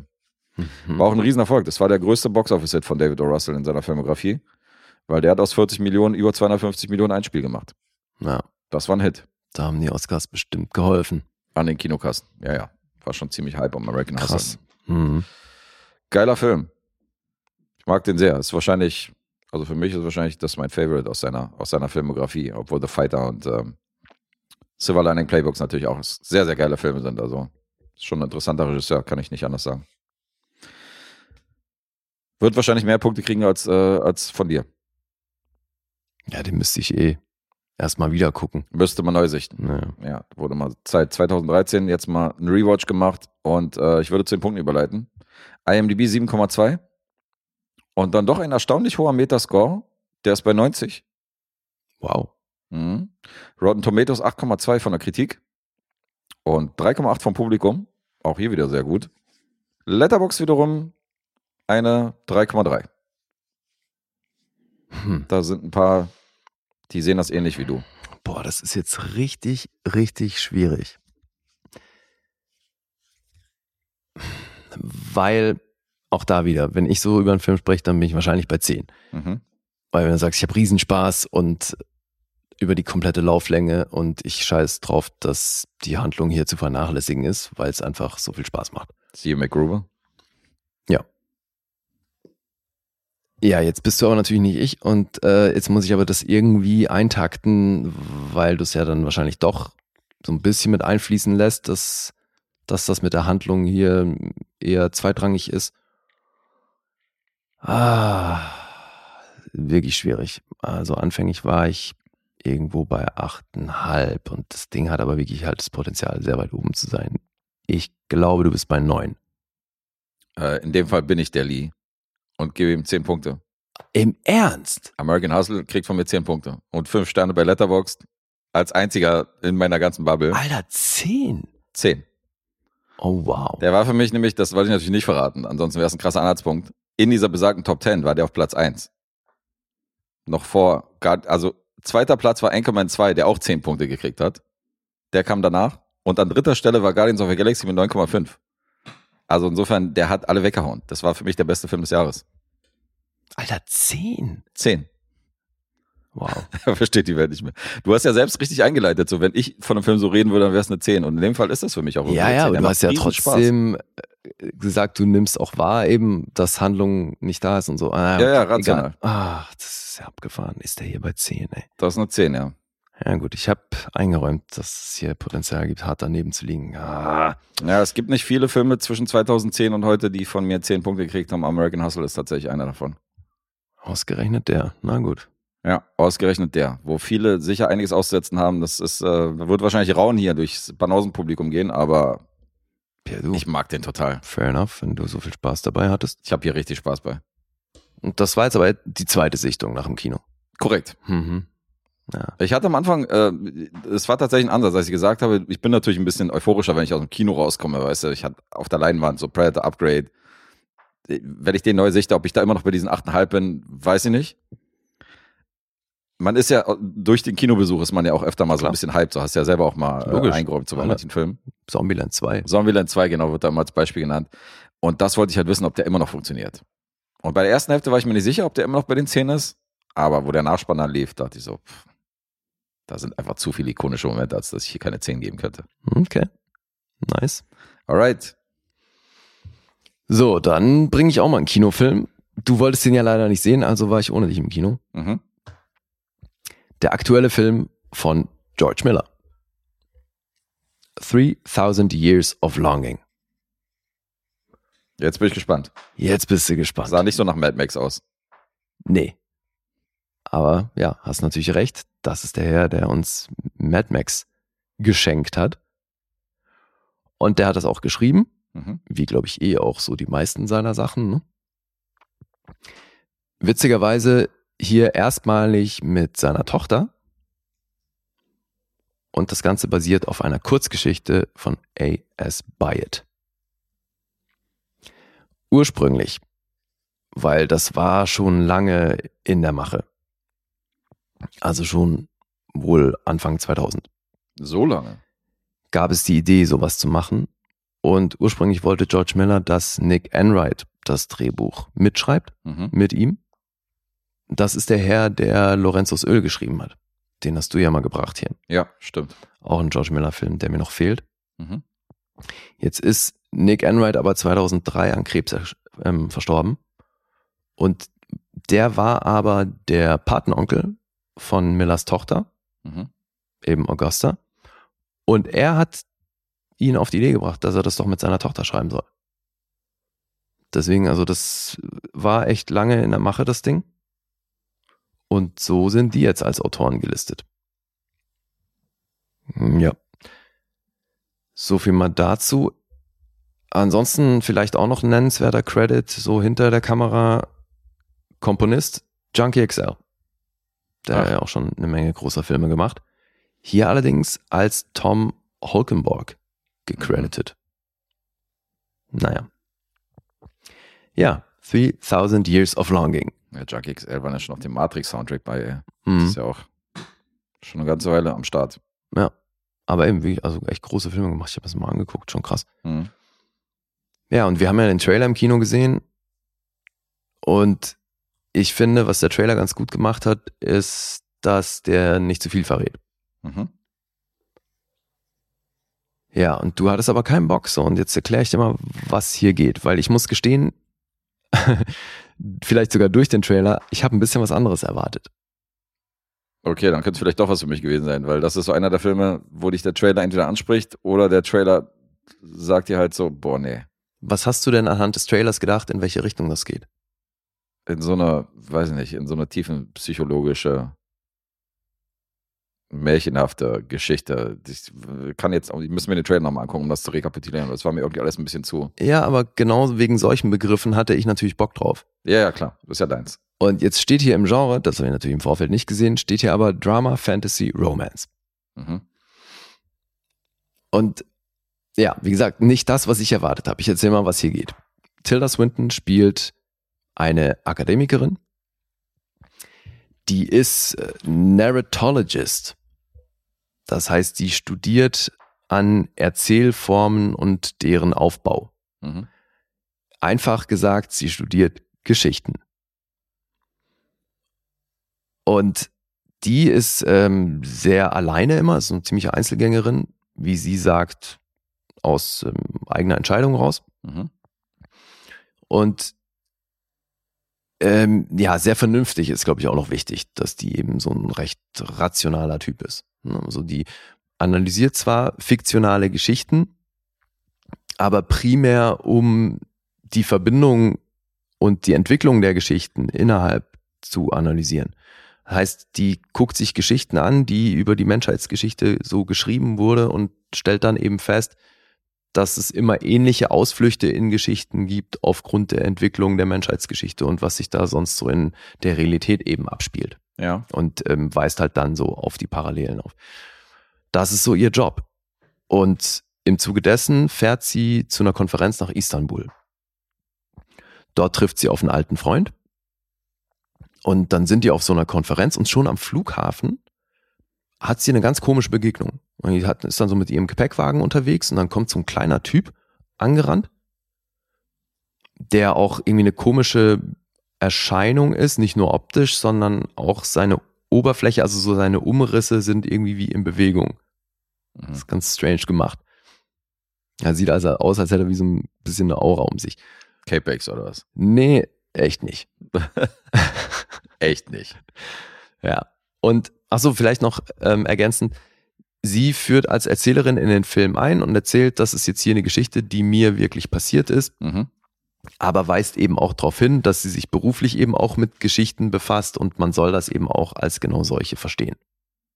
Das heißt, du wirst schon so ein bisschen dahin gelenkt, dass du hier ein Märchen geboten bekommst. Okay.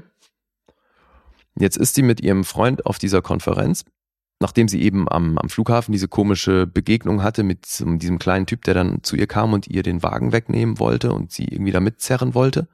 Und sie nur festgestellt hat, also als sie an den rangekommen ist und ihn berührt hat, dass der irgendwie sehr heiß ist. Mhm. Und dann kommt aber auch gleich schon ihr Freund und äh, noch eine Freund, also ist ein alter Freund von ihr mit dessen Freundin und die holen sie halt ab am Flughafen und dann fragt sie die auch gleich, mal, habt ihr den Typen gesehen? Und die so, nee. Und dann im Auto beschreibt sie den nochmal genauer und fragt ihn nochmal und die so, nee, haben, haben wir nicht gesehen. Und dann sind die auf dieser Konferenz und dann sind die beiden auf der Bühne, also sie und dieser Freund und er hält einen Vortrag und sie ist quasi als Expertin anwesend und ergänzt dann noch hin und wieder, was er sagt. Und als sie dann so spricht, scannt sie so das Publikum und dann sieht sie im Publikum wieder so eine Gestalt. Diesmal allerdings so ein älterer, großer Typ in so einem weißen ähm, Kleid Mhm. oder Gewand. Und der kommt langsam auf sie zu.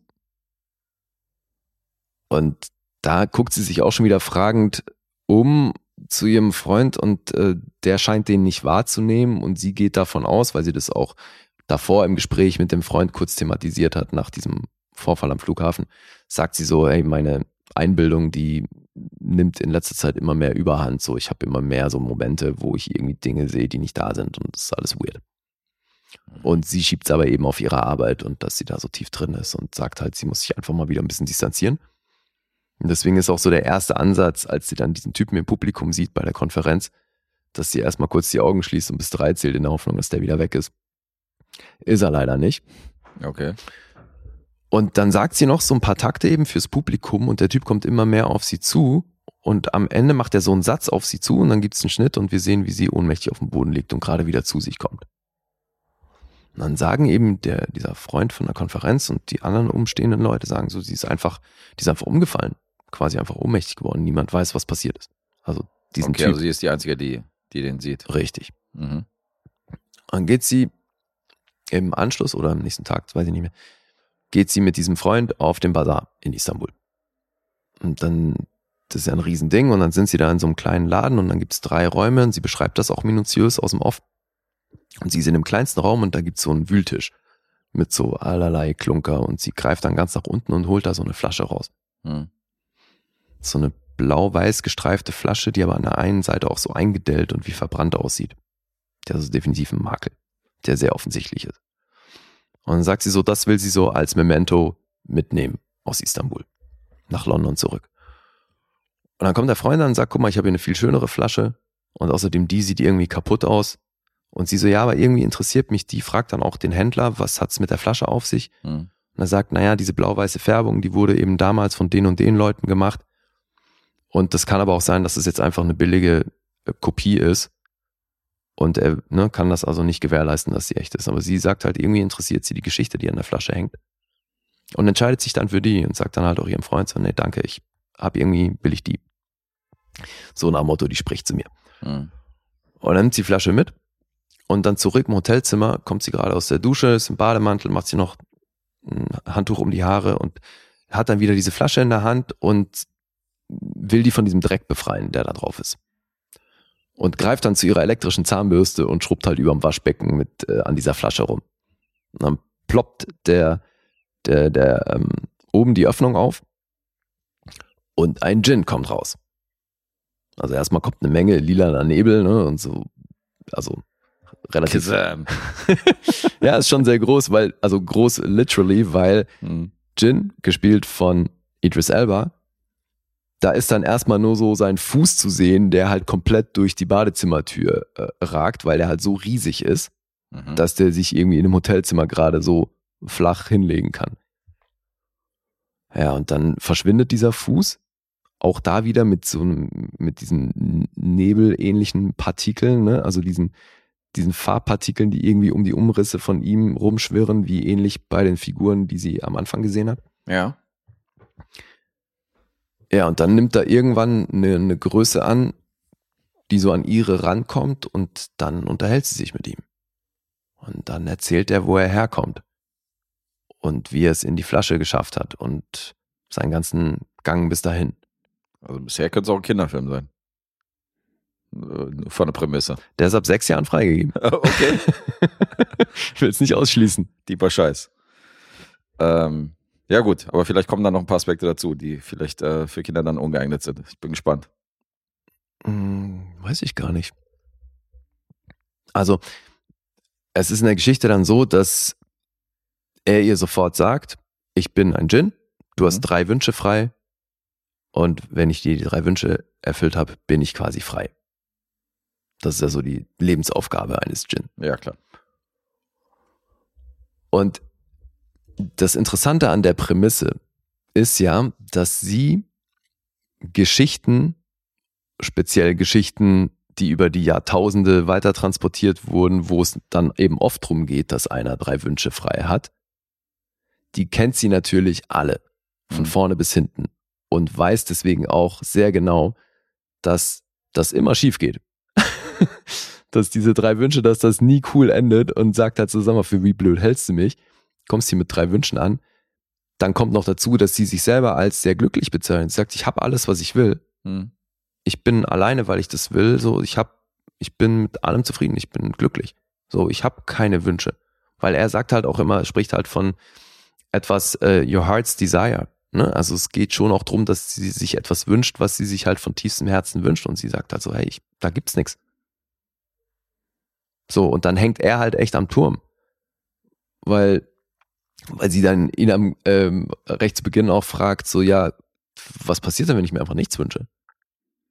Erinnere mich an einen Witz, den ich nachher erzählen werde, diesbezüglich, der mir gerade eingefallen ist. Okay. Der passt da super rein. Okay. Ja, und das ist aber ein Moment, wo er kurz durchdreht und dann auch nur sagt, hey, sag sowas nicht, weil das würde natürlich sein Aus bedeuten. Hm.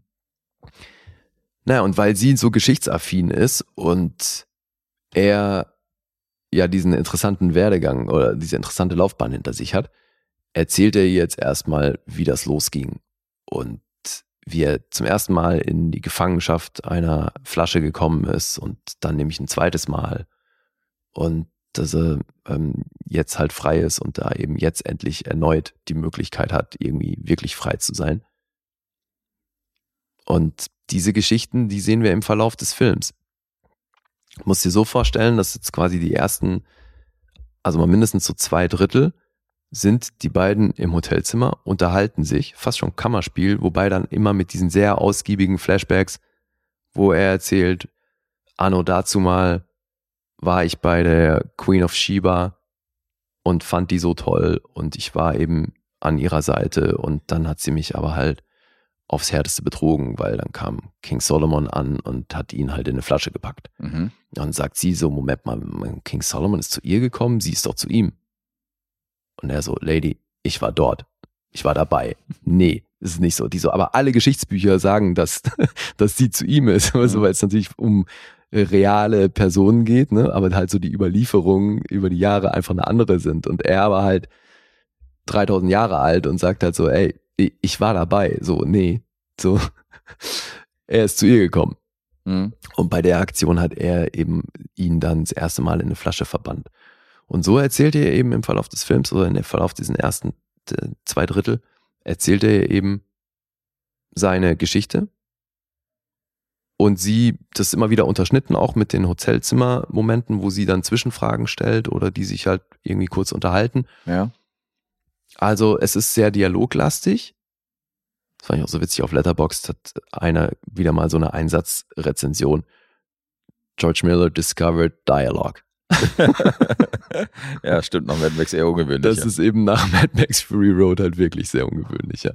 Aber gleicher DOP übrigens.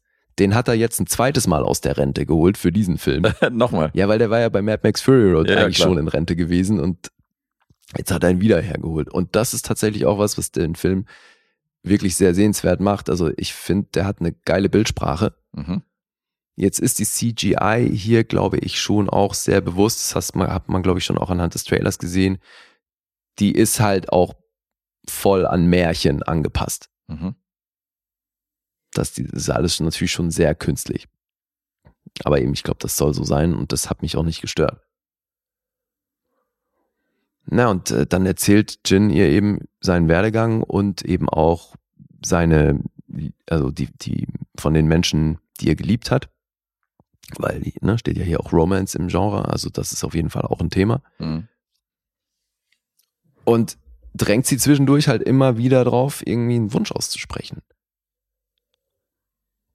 Und das gibt auch der Trailer schon vor und tatsächlich finde ich, habe ich da auch einige Inhaltsangaben gefunden, die da jetzt schon voll spoilern, was sie sich dann wünscht, weil wir kommen an den Punkt, wo sie einen Wunsch ausspricht.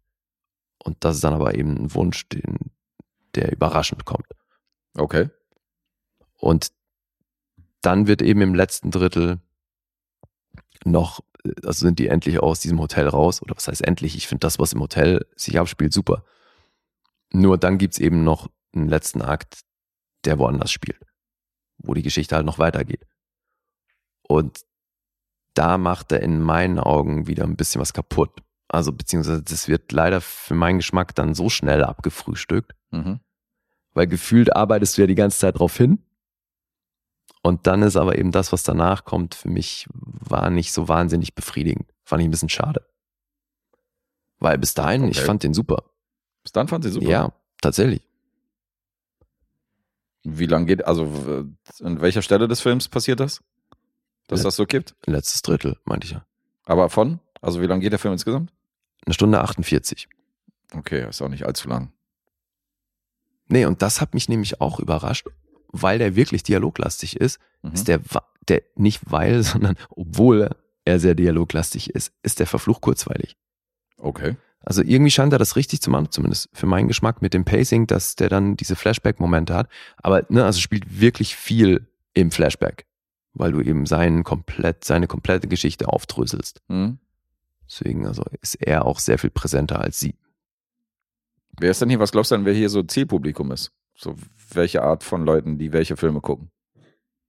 Ja, ist natürlich mit diesem, mit dieser Kombination aus Fantasy und Romance wahrscheinlich gar nicht so einfach, ne? Mhm. Ich glaube, es ist schon Fantasy für Erwachsene, weil eben dieses Liebesthema schon auch einen großen, großen Raum einnimmt. Nee, Ja. eben. Also vor allem nicht auf dem Level, Mhm. weißt du, weil es, ja, da will ich jetzt nicht zu viel zu sagen, weil es was spoilern Ja, will. ist wahrscheinlich kein Splash, wo du auch eine Liebesgeschichte hast, die sich Kinder angucken können, sondern Nee, weißt nee. du, was ich meine? Nee, eben. Mhm.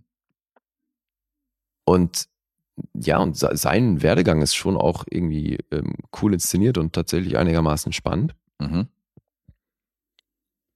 Und wie er das spielt, ja, das ist wahrscheinlich Geschmackssache, aber für mich hat's gepasst.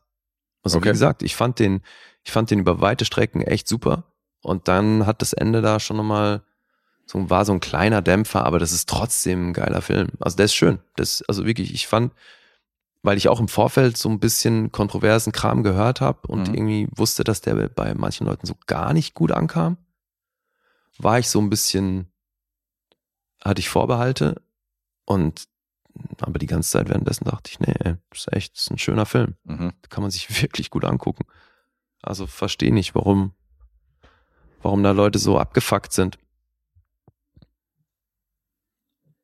Also der macht natürlich auch so ein bisschen philosophische Themen auf, wobei ich glaube eben schon dieses Liebesthema ist das, das, was schon noch drüber steht. Dann hast du natürlich diese Zahl drei kehrt natürlich an allen Ecken und Enden wieder, weil natürlich auch dieses drei Wünsche das zentrale Thema ist, Mhm. aber sie ist dann halt auch im Hotelzimmer 333 und solche Sachen, ne? Also es kehrt wieder und ähm, was wollte ich dazu noch sagen? Weiß ich nicht mehr.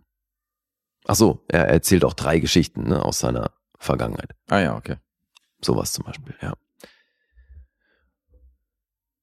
Ja, was, ähm, ach so, ich habe gar nicht erzählt, wie Tilda Swintons Figur heißt. Alithea. Und da dachte ich mir schon beim Gucken, okay, klingt sehr griechisch. Ist auch witzig, im ersten Moment spricht sie mit ihm auch altgriechisch. Mhm. Ähm, habe ich aber nachgeguckt. Alithea war die griechische Göttin der Wahrheit. Die Göttin der Wahrheit. Interessant. Was natürlich für den Story-Kontext hier schon auch nochmal ziemlich cool ist. Mhm.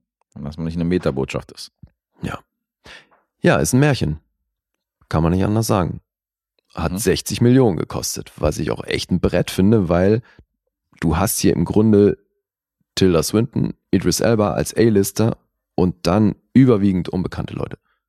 Okay. Die haben ein paar türkische Leute besetzt. Die wollten auch ursprünglich in Istanbul drehen. Jetzt war halt pandemiebedingt, ging das alles nicht so, dass sie das Ding komplett in Australien gedreht haben.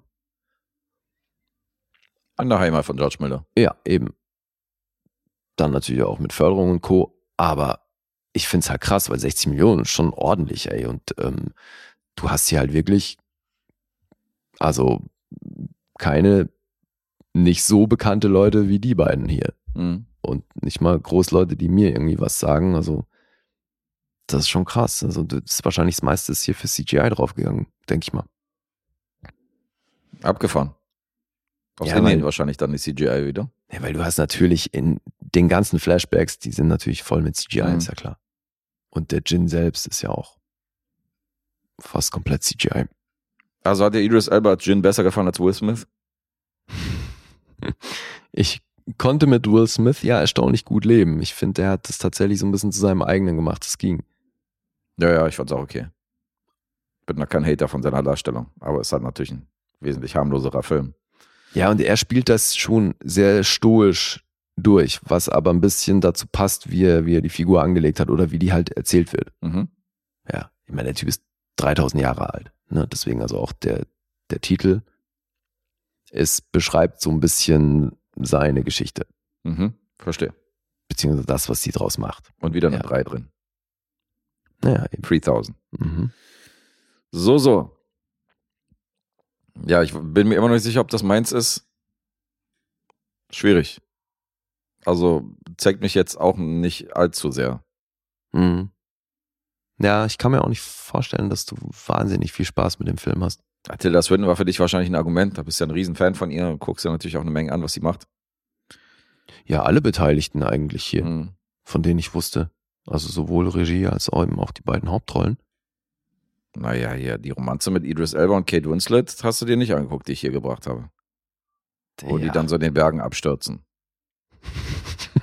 und dann auf sich alleine gestellt sind zwischen Wölfen. Ja. So ein Fan von Idris Elba warst du dann doch nicht. Naja, man kann ja nicht von jedem Schauspieler, den man mag, alles gesehen haben. Das wäre eigentlich ganz geil. Mhm. Ja, dann ähm, hau ich mal die Zahlen raus, ne? Weil der läuft noch im Kino, hat bisher nicht wirklich gut performt, weil die von diesen 60 Millionen sind aktuell gerade mal 17,5 reingekommen. Weltweit. Das ist nicht so doll. Ich kann mir auch nicht vorstellen, dass das im Kino noch viel mehr wird, dann vielleicht irgendwie mit in der weiteren Verwertung. Schauen wir mal. Mhm. So, die Zahlen sehen folgendermaßen aus.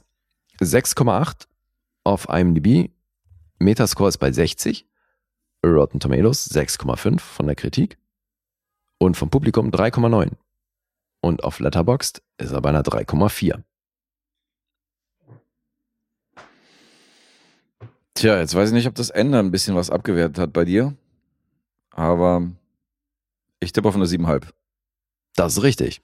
Ist richtig? 7,5 ist richtig. Ich war erst noch bei 8, aber dann dachte ich so, nee, irgendwie das Ende war dann doch mir so einen kleinen Dämpfer verpasst. Ja, das war dann meine Tendenz tatsächlich auch zwischen 7,5 und 8. Dann dachte ich so, okay, wenn das letzte Drittel so ein bisschen abgeschmiert hat, dann wird das Abzug in der B-Note geben. Ja, Cool.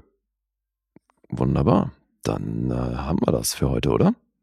Möchtest du meinen Gin-Witz hören? Stimmt, du wolltest noch einen Witz erzählen. Hast natürlich elegant übergeleitet jetzt zur Verabschiedung. Ich muss sie nicht erzählen. Doch, bitte. Bitte. Ja, hey, hau raus. Also wenn jetzt willst du schon mal einen Witz erzählen und dann, also wenn du das so ankündigst. Kommt selten genug vor. Ja, Ja. der hat gerade gut gepasst. Pass auf. Okay. Eine Kreuzfahrt, Schiff geht unter, Schiffsunglück und drei Passagiere dieses Kreuzfahrtschiffes retten sich auf so eine einsame Insel, bevor das Schiff untergeht. Mhm. Da ist ein Engländer, ein Franzose und ein Deutscher. Und die retten sich auf diese Insel und das ist zwar eine große Insel, aber das hat weit und breit keine Zivilisation. Das ist so Castaway-mäßig, die essen im Dschungel da und sind monatelang auf dieser Insel verschollen. Nichts passiert, keine Rettung in Sicht. Eines Tages laufen die so am Strand lang und ähm, sehen da so eine Flasche halt so halb vergraben im Sand.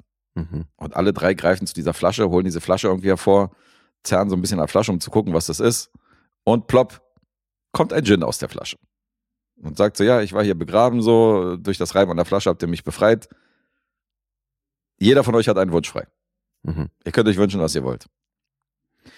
Da sagt der Engländer als erstes, ah, ich hatte, ich hatte meine Gaststätte in äh, Großbritannien und so hin und her und ich war da sehr glücklich, hatte eine wunderschöne Frau und so. Ich möchte zurück in England in meiner Gaststätte sein, in meinem Pub und möchte wieder mein Leben leben. Plopp. Der Engländer war weg, war in seiner Gaststätte, führt sein Leben. Mhm. Jetzt fragt er den Franzosen so. Franzose, was hast du für einen Wunsch? Er sagt, oh, ich war Taxifahrer in Paris und äh, hatte Spaß mit meinem Auto und ich liebe meine Stadt. Ich möchte wieder zurück in meine Stadt, in meine hin und mein Leben leben. Okay. Plopp. Ich weiß, was der dritte sagt. Der Franzose war weg. Du weißt, was der Dritte sagt? Mhm. Kann nicht sein, dass du diesen Witz jetzt voraussagst, Warum nicht? weil der super schwer zu durchschauen ist. der Deutsche, arbeitsloser Asi, Ich würde fast wetten, aber ja. schreib es auf. Mhm. Der deutsche arbeitslose Asi hat zu Hause nichts, keine Ahnung, gar nichts so irgendwie, es, es zieht ihn gar nichts. Er sagt zu dem Gin so, ja, also eigentlich finde ich es hier ganz cool. Die Sonne scheint, Wetter ist geil, weißt du, wir haben ja genug zu essen im Dschungel und so. Aber alleine ist es halt ein bisschen öde so hier. Ist halt langweilig. Deswegen wünsche ich mir meine beiden Kumpels wieder zurück. Und plopp, plopp. Hier, ich habe nur Freunde aufgeschrieben. Richtig. Und der Franzose und der Engländer sind wieder zurück auf der Insel. Soll ich dir was sagen? Jetzt kommt's. Dieser Witz wird in dem Film erzählt. Was? Ja. Wirklich, die erzählen diesen Witz. Tilda Swinton erzählt ihm den Witz. Da ist es allerdings ein Rettungsboot. Ah ja? aber ansonsten ziemlich ähnlich das, ja. Die holt nicht ganz so weit aus wie du, aber im Kern, im Kern ist es das Gleiche. Immer am Kritisieren, Lee, ja? Das war keine Entweder ist, Kritik. es, entweder ist es die Bildregie von Second Jan oder es ist mein zu weites Ausholen bei dem Witz. So ein Quatsch. Nee, Wir aber dringend Coaching alle.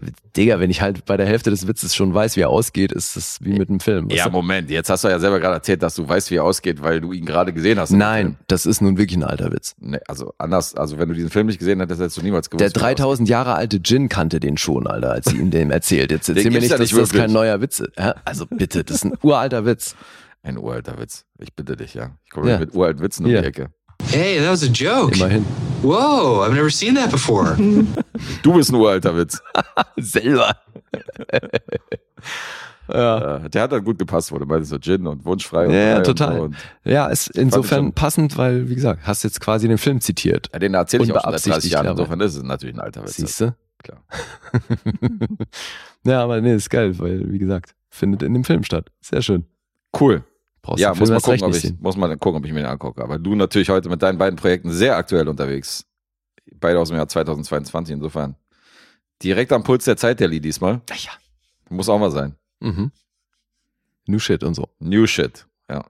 So, aber durch deine unglaublich verschwenderische 10 für American Hustle Muss auch mal sein. hast du heute einen Sieg eingefahren. Ich hätte eigentlich, ich hatte eine Nullrunde geplant, war auch gut auf Kurs Geplant. und dann und dann kamst du, ey, mit American Hustle, Alter. Da habe ich minus einen bei rausgeholt und du bringst es insgesamt auf 0,5. Oh, okay, dann geht's an mich. Ja. Ja gut, kleine Genugtuung für deine äh, Hochstaplerei in der letzten Supporter-Episode, wo du einfach mal um vier Punkte deine, dein, dein Film hochgewertet hast im Laufe der Rezension. Ja, Alter, einen halben, du Keck. Ja. Äh, gefühlte vier. Mhm. Aber gut, Alright. so ist das manchmal. Gut, heute Sieg an mich und äh, wir sind über zwei Stunden. Also herzlichen Glückwunsch an alle, die hier richtig getippt haben. Es sind ja auch ein paar äh, sehr professionelle Tipper unterwegs offensichtlich, weil Atombomb hat äh, eine Viererrunde ge- hingelegt. Dennis hat jetzt aktuell eine Viererrunde hingelegt und hat alle vier Tipps richtig abge abgegeben. Geil. Also äh, für die letzte Supporter-Episode, also gut dabei, weil im letzten Monat, da hatten wir keine einzige Viererrunde und jetzt haben wir hier gleich zwei Kandidaten, die Hm. hier gut vorlegen in den ersten zehn Tagen. Sehr schön. Ja, kleines Foreshadowing auf die nächste Episode. Wir haben Kollege Jan zu Gast, weil wenn wir Hoffi hier ranholen, ja, mit dem neulich aufgenommen haben, dann holen wir natürlich die anderen beiden Kumpels auch nochmal ran hier von Ja, Filme. Mhm. Diesmal einzeln und in der nächsten Episode reden wir mit unserem Kumpel Jan über Blade Runner 2049. Yay. Yes. Genau der. Blade Runner 2049 mit Schwarzenegger. Mhm. Da freuen wir uns sehr drauf. Das ist dann auch, äh, haben wir wieder, wieder nach American Hustle einen Film, den ich im Kino das eine Mal gesehen habe und danach nie wieder. Insofern und jetzt die Zweitsichtung zu Hause. Ja, ist für mich ganz praktisch. Hast du den eigentlich, du hast ja gesagt, dass du den neulich mal gesehen hast vor ein paar Monaten. Hast du den im Genau. Kino auch damals gesehen oder im Nee. Kino verpasst? Das war eine erste Ich habe mir den vor ein paar Monaten das erste Mal angeguckt und Okay. äh, jetzt gleich nochmal. Geil. Da Abgefahren. habe ich halt dieses Jahr original fünfmal Blade Runner gesehen. Hast du da den Kommentar schon äh, mit einbezogen? Du hast den ja nochmal angeguckt mit, mit Komment- Audiokommentar. Nee, stimmt. Dann sind es sogar sechsmal. Dann wären es sogar sechs, wenn Ja. du das noch mitzählst. Alter. Fleißig, fleißig. In der Zeit hättest du noch sieben andere Filme gucken können. Es war ja nicht geplant, Alter. Ich hatte ja, ich hatte ja Blade Runner geguckt, um den irgendwann zu bringen und dann kam es als Auftragsfilm und so. Ja. Ja, so ist das manchmal. Ja, aber wir freuen uns drauf. Dann besprechen wir den beim nächsten Mal und bringen auch selber auch wieder den einen oder anderen Film oder die eine, oder andere Serie mit. Also seid darauf gespannt. Yes. Das dann am Freitag. Wunderbar. Dann bedanken wir uns noch bei allen, die uns supporten. Mhm. Sehr cool von euch. Ihr könnt äh, weiterhin irgendwie liken, kommentieren, sonst was. Feedback ist immer herzlich willkommen. Absolut. Und für die ganz Gierigen gibt's auch Merch. Total gerne. Dann dürft ihr die Bewegtbanausen auf der Brust tragen. Yes. Mit Stolz. ja, nur so. Alles andere kommt nicht in Frage. so sieht's aus. So, sind wir raus wie ein Dixie-Klo oder was?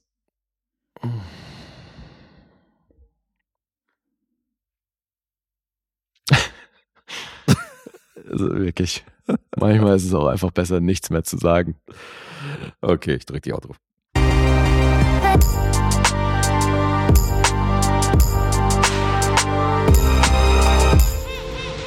Bewegt Bild Banausen.